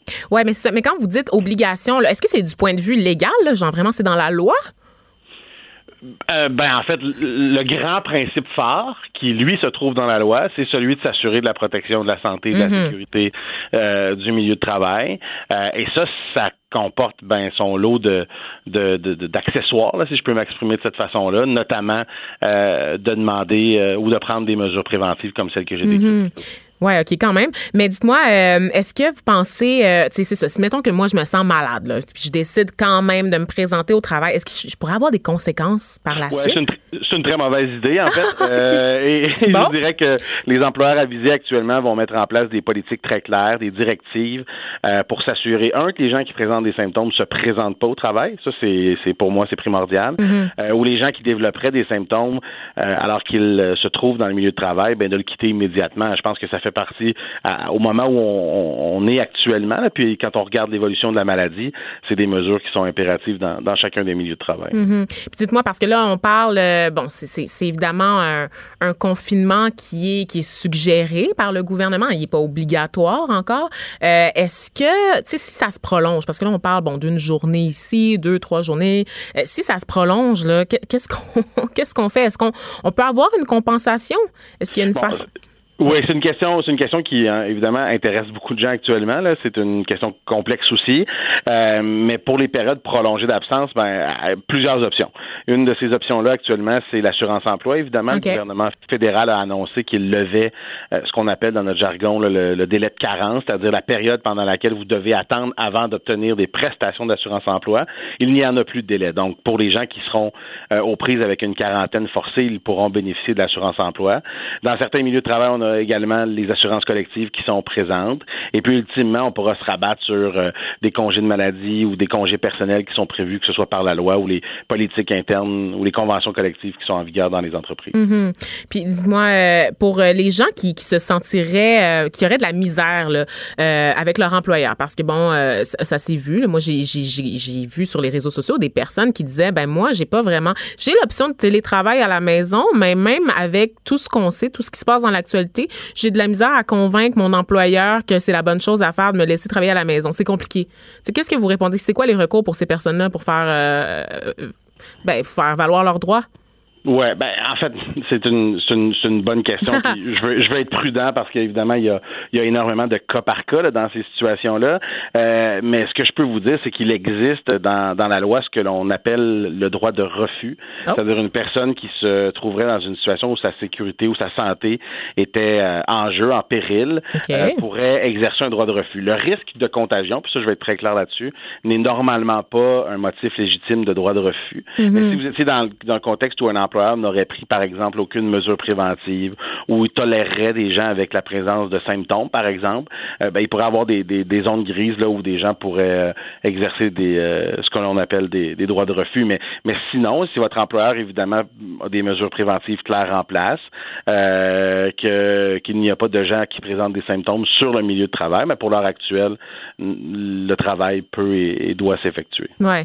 Parmi les autres mesures qu'on entend beaucoup, c'est l'interdiction de voyager là, pour des raisons euh, professionnelles. les employeurs vont comme mettre un frein là, à tout déplacement qui est pas nécessaire ou encore il va falloir euh, obtenir une permission spéciale. C'est d'ailleurs euh, la politique en vigueur chez nous, chez Québécois. Mhm. mais on n'a pas nécessairement ce genre d'interdiction-là pour les voyages personnels. C'est quelqu'un qui, par exemple, s'en va en vacances. on a des collègues, entre autres, là, ici, qui doivent partir d'ici les prochains jours, dans quelques semaines, en vacances. Il n'y a aucune façon pour l'employeur de, de, de, stopper ces, ces déplacements-là. Je dirais que pour le moment, effectivement, euh, compte tenu de, de, de, la situation des directives qui ont été émises par la santé publique, l'employeur n'a pas la faculté d'interdire comme tel le voyage à l'étranger. Vous avez certainement entendu les paliers de gouvernement euh, recommander fortement d'éviter euh, tout voyage. La même recommandation peut être formulée par les employeurs. Je vous dirais que là où l'employeur entre en ligne de compte, c'est sous deux angles. Un, c'est d'exiger de l'employé qu'il communique évidemment son itinéraire, sa destination pour être en mesure d'établir des facteurs de risque. Et deux, dans la majorité, voire la totalité des cas, euh, exiger une période de quarantaine obligatoire avant d'effectuer quelques retours au travail que ce soit, aussi à titre de mesure préventive euh, pour s'assurer, puis répondre à son obligation euh, d'assurer la santé et la sécurité du milieu de travail. Ben, c'est ça. On va continuer justement de parler de mise en quarantaine dans l'entrevue qui suit dans quelques instants. En attendant, je vous dis merci, Monsieur Lallier. Donc, je le rappelle, vous êtes avocat spécialisé en droit du travail chez Norton Rose Fulbright. Je suis sûr que vos conseils auront pu euh, permis euh, d'éclairer un peu nos auditeurs. Merci. Merci infiniment. Les effrontés. Avec Geneviève Peterson. Les vrais enjeux, les vraies questions. Vous écoutez. Les effrontés. Euh, dernière heure qui vient de tomber là, dans les quelques instants avant qu'on, que je reprenne le micro, le fédéral qui vient d'annoncer qu'un programme de facilitation de crédit sera mis en place. On parle d'une aide de 10 milliards de dollars. Et aussi, il y a la Banque du Canada qui baisse à nouveau son taux directeur de 50 points. Il sera donc placé situé à 0,75% Donc, des petites nouvelles économiques. Vous allez voir, on va continuer là, euh, avant la fin de l'émission, on va parler d'économie. Mais pour l'instant, on est de retour avec notre collègue Annabelle Blais, qui est journaliste au Journal de Montréal et de Québec. Elle a écrit un article qui va peut-être faire réagir certains d'entre vous euh, parce que c'est la suite, en fait, de la quarantaine, de la discussion sur la quarantaine qu'on avait avant la pause. Le gouvernement et la santé publique pourraient utiliser les grands moyens pour vous obliger à vous faire vacciner ou à rester en isolement à la maison. Donc, on en discute avec Annabelle. Salut! Salut! Ça va bien? Oui, ouais, de chez moi. Yes, bravo. Excellent. Chanceuse. Écoute, Annabelle, euh, dis-moi, qu'est-ce que, qu'est-ce que dit la loi? Parce que bon, c'est quand même gros, là, que de savoir que l'État peut nous obliger, je pense à tous ces anti-vaxxeurs qui doivent s'arracher les cheveux au moment même où on se parle, euh, de savoir que l'État a ce pouvoir-là, parce qu'on parlait euh, des cas des employeurs, bon, qui peuvent mettre les gens en quarantaine avec un avocat en droit du travail, mais là, c'est une coche en haut quand même, là. Oui, et, et c'est très euh, étonnant. Hier, euh, j'étais à la conférence de presse donc du premier ministre Legault et du directeur euh, national de la santé publique Horacio Arruda. Et donc là, il nous disait bon, on demande aux gens de rester à la maison. Là, je me suis demandé, mais jusqu'où vous pouvez aller pour nous obliger à suivre ce que vous nous demandez de faire? Et, et c'est là qu'ils ont commencé à nous dire, ben vous savez, on peut aller très loin avec la loi de la santé publique. Donc, mhm. je suis allée lire la loi et effectivement, c'est étonnant. Disons que, euh, ben, d'abord, la loi, elle est là, elle s'applique tout le temps, mais il faut qu'il y ait un contexte de danger d'épidémie. Donc, quand il y a cette menace-là, le directeur euh, de la santé publique à l'échelle nationale, mais il y en a aussi dans toutes les régions du Québec, d'abord, ben, il peut obliger les gens à se faire tester. S'il y a des doutes, euh, il peut mhm. vous obliger, il peut vous demander aussi de, de fournir des échantillons, que ce soit de, de, de, salive de vos animaux, de vos plantes, euh, tout ça, il, il peut l'exiger. Il peut même aussi, oui, il peut même aussi exiger euh, si là, c'est sûr qu'on pense pas que ça s'applique dans le cas du coronavirus, mais la loi lui permet aussi d'exiger de la destruction, c'est le terme qui est utilisé dans la loi, de détruire donc les plantes ou les animaux qui pourraient contaminer. Donc, ça peut aller loin. Mm-hmm. Après, ben euh, oui, les directeurs de la santé publique peuvent nous obliger à rester à la maison, peuvent nous empêcher d'aller au travail, à l'école ou euh, dans n'importe quel lieu de rassemblement. Euh, disons, il peut m'obliger moi, il peut obliger un groupe de personnes euh, s'il suspecte qu'il y a une menace plus intense ou particulière de, chez un certain groupe de personnes. Mm-hmm. Ensuite, il y a, ben, est-ce qu'on peut me forcer à aller en isolement? Parce que disons que euh, moi je veux pas, je se trompe. Ben oui, le directeur de la santé publique, il peut pour 72 heures maximum, euh, me forcer à être enfermé quelque part pour éviter toute la toute contagion. Mm-hmm. Après 72 heures, là, il doit demander à un juge si disons, il veut poursuivre l'isolement. Et là, il faut qu'il demande à un juge de la Cour du Québec. Puis là, ben, lui va décider si effectivement euh, il faut que, que, que, je reste comme ça en, en isolement. Ça peut aller jusqu'à jusqu'à 30 jours. Donc, ça peut aller très loin. C'est quand même fascinant parce que, bon, on entend souvent parler de quarantaine dans d'autres pays, par exemple. Ça, ça, ça se passe jamais chez nous vraiment. Mais quand on, on, se rend compte qu'on entend parler, mais qu'on sait pas vraiment ce que ça implique, qu'est-ce que ça veut dire, tu sais, euh, au niveau là, euh, du pouvoir légal de l'État face à, aux individus. Ben oui, puis c'est aussi que là, on n'a pas besoin de déclarer un état d'urgence là pour que ça, ça s'applique. Wow. S'il y a une menace, le directeur de la santé publique, il peut même justement aussi me forcer à avoir un traitement médical parce que euh, pas juste le, vaccin, on peut penser, euh, je sais pas, pour une raison X, je veux pas le traitement, mais que à cause de ça, je risque de, de propager la contagion à tout le monde. Euh, ben oui, là, euh, ils peuvent même décider de euh, forcer à, avoir le, traitement. Et même si, disons, là, je veux pas aller en isolement obligatoire, ben là, ça c'est quand même assez fou. Euh, il peut mandater une personne euh, ou un agent de la paix, mais ça peut être n'importe qui euh, qui a le pouvoir. Ben, il peut prendre la liberté de tout faire ce qui est la loi dit euh, raisonnablement possible mhm. pour euh, me localiser et me conduire dans un hôpital. Donc, ça peut être un, un, policier, un maire, un douanier, n'importe qui. Et, ça, ça s'applique, c'est ça, dès qu'il y a une menace de, d'une épidémie. Mais il y, a, il y, a, une étape supérieure, si on mm-hmm. veut, ça c'est l'état d'urgence sanitaire. Là, si le gouvernement, ça c'est le gouvernement qui peut faire ça, s'il déclare qu'il y a un état d'urgence sanitaire, là, il y a toute une autre suite, de, disons, une série de pouvoirs qui peut s'appliquer, notamment, disons, de décider là, que Montréal va être en isolement, en quarantaine pour 10 jours. Il peut décider comme ça que des portions de territoire comme ça sont complètement fermées à, la limiter l'accès à la circulation, dire qu'il y a juste certaines personnes qui peuvent y aller ou non, euh, pour justement essayer de, de limiter ça. Ah oui, c'est ça. Euh, comme tu le disais aussi en, début, bon, c'est quand cet état d'urgence-là, elle est déclarée, ben oui, là, euh, le gouvernement pourrait décider de faire une vaccination à la grandeur de la province.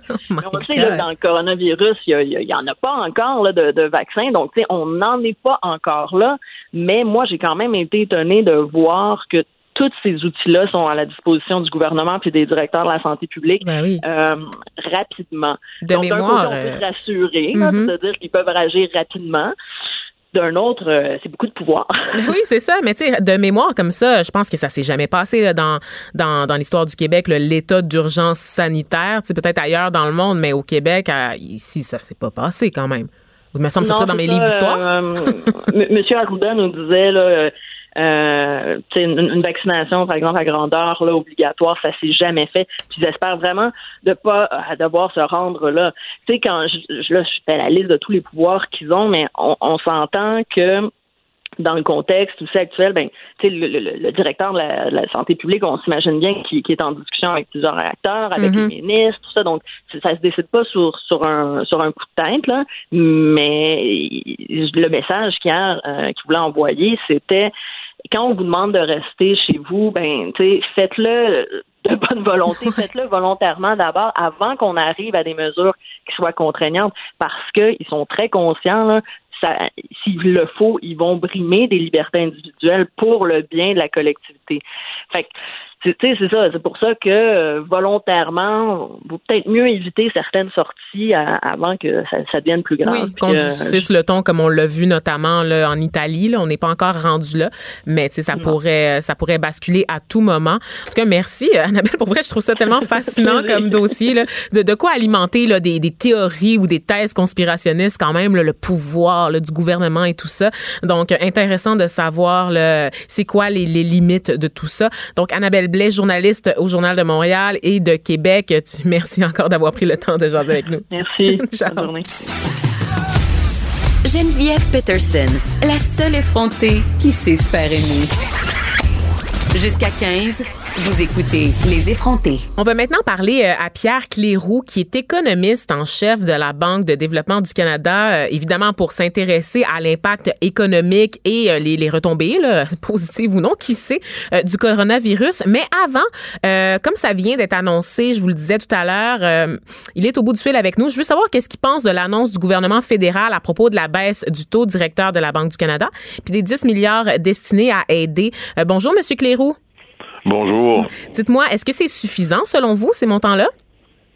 Mais ce sont des montants importants. D'abord, la baisse du taux d'intérêt aujourd'hui, euh, c'est une baisse très importante. si, on ajoute à la baisse de la semaine passée, là, donc on est passé en, en 10 jours là, de 1,75 à 75 points de base pour le taux d'intérêt, donc c'est très important. Et 10 milliards, c'est quand même aussi beaucoup d'argent pour euh, aider les entreprises. Peut-être, il faut voir ça peut-être encore comme une première étape. On verra comment la situation va, évoluer. Mais dans une première étape, je pense que c'est des, annonces qui sont très importantes. Donc, vous voyez ça d'un bon, d'un bon œil ou euh, plus ou moins? Oui, tout à fait. D'accord, OK. Ça va, aider les entreprises à passer à travers la, période difficile. Là. On ne sait pas combien de temps ça va durer, mais c'est clair que la, c'est, clair que l'économie va ralentir. Donc, euh, je pense que c'est important de prendre des mesures pour pallier à ça. Ben oui. Ben justement, là, parlons euh, des marchés boursiers euh, qui en bavent quand même là, depuis deux semaines à cause de la COVID-19. Pourquoi est-ce que la bourse est aussi affectée que ça pour la pandémie? Là, moi, on, va, on va partir à la base parce que moi, les sujets en économie, souvent, c'est un peu trop grand pour ma simple personne. Donc, donc, euh, de comprendre l'impact d'une pandémie sur la bourse, là, me semble que ce serait une bonne base pour commencer. Mais en fait, euh, la crainte des investisseurs, c'est que ça va avoir un impact important sur les entreprises. Donc, c'est la, la raison pourquoi on voit les, euh, euh les, les, investisseurs euh, vendre beaucoup d'actions. Donc, ça a mhm. un impact sur, sur le prix. Euh, faut dire aussi que les valeurs étaient très élevées. Hein. Ça fait plusieurs années qu'on a une économie qui est solide. Donc, les valeurs à la bourse avaient beaucoup augmenté. Beaucoup d'experts s'attendaient à ce qu'on appelle une correction, c'est-à-dire qu'on qu'on recule. Et puis là, évidemment, la pandémie a été l'élément déclencheur. Donc, c'est la raison pourquoi on voit des baisses aussi importantes. Mm-hmm. C'est que dans l'incertitude, on ne sait pas combien de temps la pandémie va durer, on ne sait pas combien, combien euh, l'impact ça va avoir sur les entreprises. Donc, dans l'incertitude, les investisseurs réagissent, euh, je dirais, d'une façon assez drastique. Là. OK. Donc, ça, c'est pour euh, la base. Mais en dehors des marchés boursiers, la COVID-19, elle affecte aussi l'économie canadienne. Et, vous, qu'est-ce que vous avez observé au cours des derniers jours? des dernières semaines? Euh, tout à vous avez raison. Il y, a des, secteurs qui voient déjà l'impact. Par exemple, tout le secteur, euh, ce qu'on appelle événementiel, donc les, les, entreprises qui, qui, organisent des événements. Comme vous le savez, il y a beaucoup d'événements euh, qui ont été annulés. Donc, ce sont, nous, dans nos clients, là, on a 60 000 clients qui sont des PME, c'est vraiment le, premier secteur qui est affecté. Le deuxième secteur où est-ce qu'on voit beaucoup d'inquiétude, c'est tout le secteur du tourisme, incluant la, la restauration, etc., parce que les gens vont euh, revivre leur, leur, plan de voyage. Ils vont, euh, on sait qu'il n'y a plus de, de de hockey, donc ça a évidemment un impact sur les restaurants, les bars alentours de, qui sont reliés à ça. Donc ça, c'est le, deuxième effet. Pour le reste de l'économie, on n'a pas encore vu les, les, impacts, mais on est tout tout début là. Donc euh, mm. d'ici les deux prochains mois, c'est clair qu'il y a des entreprises qui vont voir leur vente diminuer, qui vont avoir des coûts supplémentaires parce que on doit euh, protéger nos employés, on mm-hmm. doit prendre des mesures qui vont coûter plus cher. Donc tout ça fait en sorte que ça va ralentir la croissance. Ouais, mais c'est ça. Mais euh, ralentir la croissance pour Monsieur, Madame, tout le monde, comment ça les affecte Parce que là, bon, on parlait de l'industrie, mais nous, notre portefeuille, est-ce que ça change quelque chose? Bien, en fait, ça change quelque chose. Euh, d'abord, si vous avez euh, des actions à la bourse, les deux dernières semaines ont eu un impact, mais, mais c'est plus que ça. Oui, c'était c'était dur. Faut dire aussi que ça va ça va revenir. Hein. C'est pas euh, à mesure que l'économie va s'améliorer. Même aujourd'hui, la bourse connaît une journée à la hausse. Donc c'est pas faut pas faut être calme face à ça. Il faut faut il faut attendre. Il faut prendre faut pas prendre des décisions sur un coup de tête. Hein, ouais, c'est ça mais aussi pour l'économie en général. Évidemment, si les restaurants euh, fonctionnent moins bien, si on annule des événements, ça veut dire qu'il y, a des gens qui vont euh, soit perdre leur emploi ou qui vont travailler moins. Donc ça, ça a aussi un impact euh, sur euh, des gens qui, qui, qui, travaillent, qui sont peut-être euh, dans certains secteurs qui vont être plus affectés que dans d'autres. Ah ouais, ok. Mais écoutez, ah, ouh, ok, on a une petite nouvelle de dernière heure là, qui vient de rentrer, si vous me permettez. C'est le président Trump là, qui s'apprêterait à déclarer l'état d'urgence. Selon certains médias américains, il a annoncé une conférence de presse à 15 heures. Donc après notre émission, ça sera évidemment à suivre dans l'émission de mes collègues Mario Dumont et Vincent euh, Dessureau. Donc, vraiment un, dossier, une grosse, grosse nouvelle en provenance des États-Unis qui pourrait peut-être, pour faire un lien avec vous, Monsieur Clérou, affecter la bourse. Parce que là, vous ben, dites, vous venez de dire qu'on connaît une remontée, mais une nouvelle comme ça, euh, ça va retomber très, très rapidement. Là. Ben, peut-être. Et aussi, il faut se rappeler que 70 de nos exportations vont vers les États-Unis. Donc, évidemment, ce qui se passe aux États-Unis a un impact ici au Québec et au Canada. Donc, on va suivre ça avec euh, beaucoup d'attention, évidemment. Ben oui, c'est ça. Donc, c'est un peu euh, prématuré de se prononcer, je, je comprends. Euh, je parlais tantôt, bon, c'est ça, de monsieur, madame, tout le monde, des entrepreneurs. à la Banque de développement du Canada, qu'est-ce que c'est quoi votre rôle exactement dans cette crise? Est-ce que c'est pas nécessairement d'accompagner les gens à travers tout ça? En fait, nous, nos clients, ce sont des PME à travers le Canada. Mm. En général, on fournit des services de financement. Quand, lorsqu'il y a une crise comme, euh, comme celle-ci, on accélère le rythme pour aider les entreprises qui ont la difficulté à passer à travers ces moments difficiles. Mm. Donc, que ce soit des clients de la BDC, on invite les gens à, appeler leur directeur de compte, ou même si ce ne sont pas des clients de la BDC, on peut aider les entreprises avec euh, du financement pour, euh, évidemment, les, les aider à passer à à, travers cette période difficile-là. On a fait ça en 2008 et là, le gouvernement a ah annoncé aujourd'hui euh, un montant important, 10 milliards, entre la BDC et EDC, qui va nous aider à faire davantage pour aider les entreprises à passer à travers cette période difficile. D'accord, je comprends mieux le lien euh, entre les deux. Est-ce que vous avez des conseils ben, pour les entrepreneurs qui nous écoutent là, avant qu'ils prennent la ligne ou qui vous contactent, ceux qui nous écoutent en ce moment? Qu'est-ce que vous auriez à leur dire? Bien, en fait, euh, euh, trois choses. La première, il faut s'assurer que nos fournisseurs vont continuer à nous aider. Donc, chaque PME devrait s'assurer que ses fournisseurs sont toujours euh, en opération, qu'ils vont continuer d'être en opération parce que, évidemment, c'est eux qui nous amènent des produits et des services. Deuxièmement, il faut comprendre l'impact sur notre clientèle parce que l'impact va être très, l'impact de, de cette situation-là est très différent d'un secteur à l'autre. Donc, il y a des secteurs qui sont moins affectés, il y en a qui sont plus.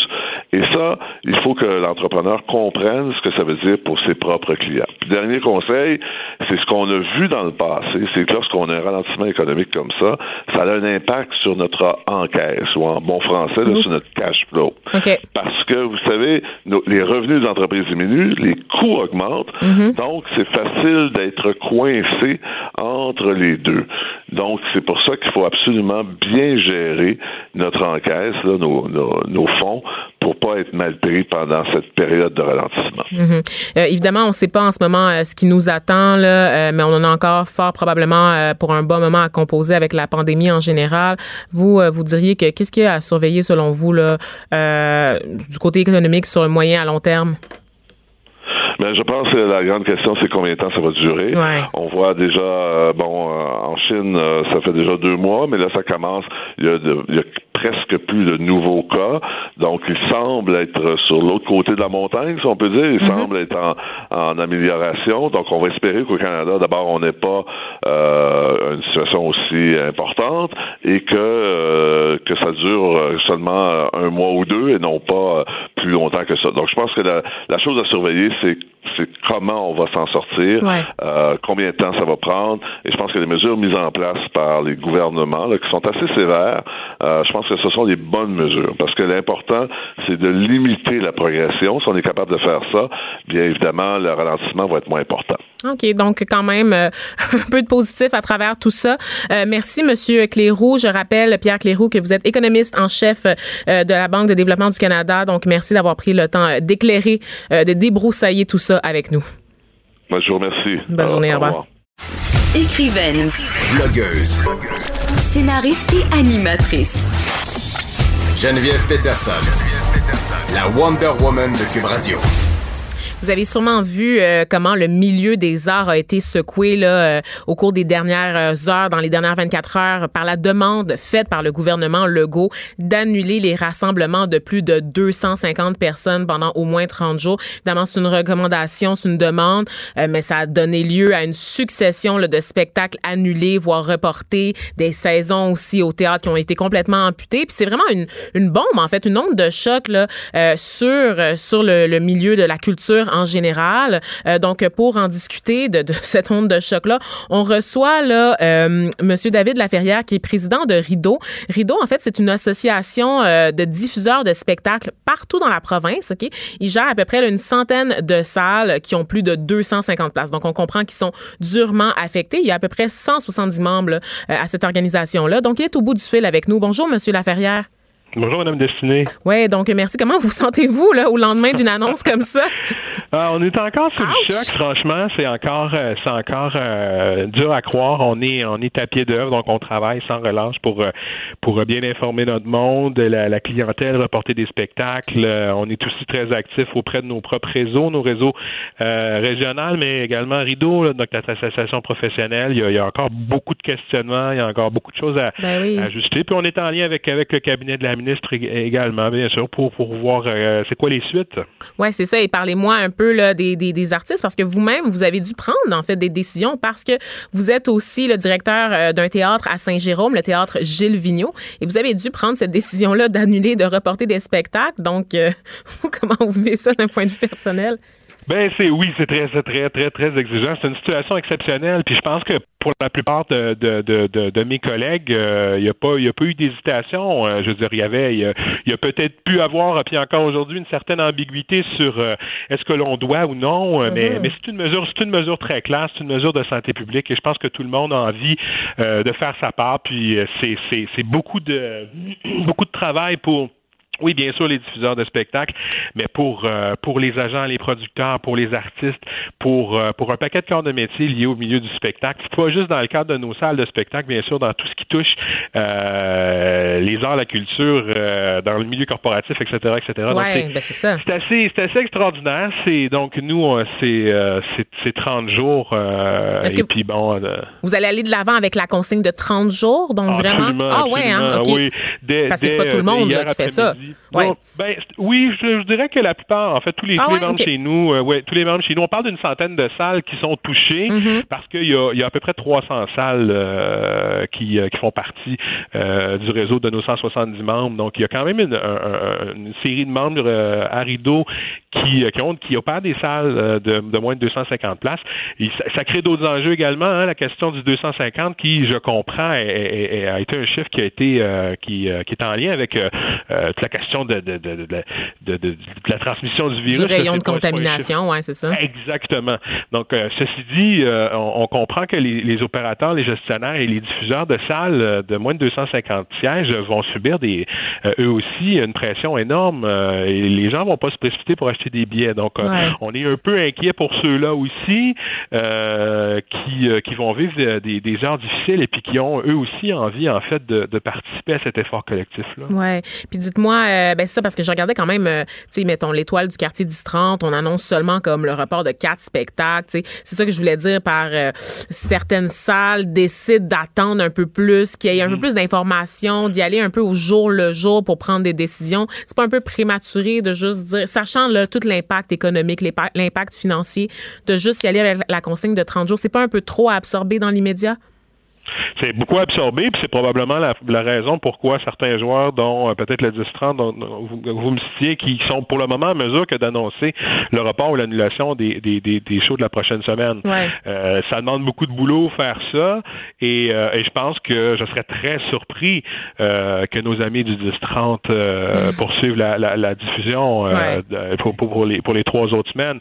c'est une question de logistique, c'est allé tellement vite, c'est très, très drôle. Hier, nous, nous hier matin, de bonne foi, le théâtre Gilles Vigneault, on, on, émettait un communiqué pour dire soyez rassurés, les chers publics, une équipe de ménage spéciale serait là ce matin, puis tout ça, on maintient tout ça. Et une heure plus tard, il y avait cette première annonce où on ne on donnait pas de, temps, on n'avait pas de plage. Donc, moi, j'ai travaillé sur un calendrier de 14 jours. on a annoncé que pour les 14 prochains, et à, et à 16 heures, hier, le, cabinet du premier ministre parlait d'un 30 jours ferme. Donc, euh, dans la même journée, on est passé de, de, de 0 à 1000. En fait. C'est ça. Ben, en fait, c'est que tout le monde est pris au dépourvu. Tout le monde est déjà au jour le jour, en fait, c'est ça. C'est, oui, et c'est, c'est vraiment, et c'est vraiment, c'est particulier. Puis bon, euh, on vient tout juste d'apprendre ou presque que les écoles vont fermer. Ça aussi, ça a de l'impact sur la diffusion de spectacles. Ben Il y a énorme, énormément euh, de sorties scolaires qui étaient prévues dans, dans nos salles. Donc, euh, c'est, c'est, c'est beaucoup de gens qui, qui perdent leur travail pour, pour une trentaine de, jours pour, pour le moment. c'est beaucoup de, c'est beaucoup d'artistes qui donneront pas de spectacle. Ben c'est beaucoup de beaucoup de gens qui ne euh, verront pas euh, non plus euh, les spectacles qu'ils avaient programmés. Bien sûr. Mm-hmm. Mais pour revenir à l'impact, c'est ça, vous, vous parlez justement beaucoup de gens qui perdent leur travail, qui n'auront pas les sous, mais en plus, il y a des salles qui vont devoir, c'est ça, rembourser. Donc, c'est comme il y a des frais aussi pour ces gens-là à, supporter qui, qui vont être démesurés au cours des prochains jours. Oui, c'est un drôle de modèle d'affaires. Euh, oui, c'est ça. Hein? La, diffusion de spectacles, hein, c'est on, on, il y a des sommes perçues d'avance. On, Les billets se vendent longtemps avant les spectacles. S'il y a des remboursements massifs, ben un, ça va être un, important problème de cash flow que certains, certaines organisations vont avoir. Vous avez tout à fait raison. Puis il y a des où il y a des pertes, il y a des ben, il y a des frais également qui sont reliés à cette, à ben cette mesure-là. C'est sûr, exactement. Ça va être ça va être ça va être difficile. Bien sûr, le, gouvernement se montre très ouvert à, à, à être euh, derrière nous et proactifs pour nous compenser. On l'espère. On travaille, Rideau travaille fort à faire des représentations en ce sens. On demande à nos, à nos membres de bien documenter euh, ces, ces, pertes et ces frais-là. Mm. Euh, mais évidemment, ça nous inquiète énormément. Puis on, euh, on, on sait bien qu'au au, bout du compte, euh, on n'est jamais vraiment complètement compensé pour, pour ce genre de situation exceptionnelle. Là. c'est ça, parce que vous êtes encore un peu dans le flou là, quant aux mesures compensatoires qui pourraient être offertes pardon, éventuellement par le gouvernement du Québec là, euh, pour vous aider à, à, garder la tête euh, hors de l'eau, tu sais. Oui, bien sûr. Ça, ça, ça, va sûrement prendre encore quelques temps. C'est encore tout frais. Euh, il y aura, il y aura des points de presse euh, tous les jours. On est en contact avec avec les instances, mais euh, ce qui était très très important, c'était, rapidement parler à nos clientèles, parler à nos équipes, rassurer tout le monde, se mm. mettre en, en, mode en mode crise. Et puis ça va être les prochaines semaines vont être assez particulières. Ouais, ben je voyais entre autres le cri du cœur euh, de François-Étienne Paris, qui est un comédien, qui est directeur artistique aussi euh, de la Ligue nationale d'improvisation, qui était déjà en difficulté financière hein, mm. euh, avant ce que la situation qu'on connaît. ils avaient une tournée, notamment européenne, qui était prévue en mars, et là, c'est annulé complètement.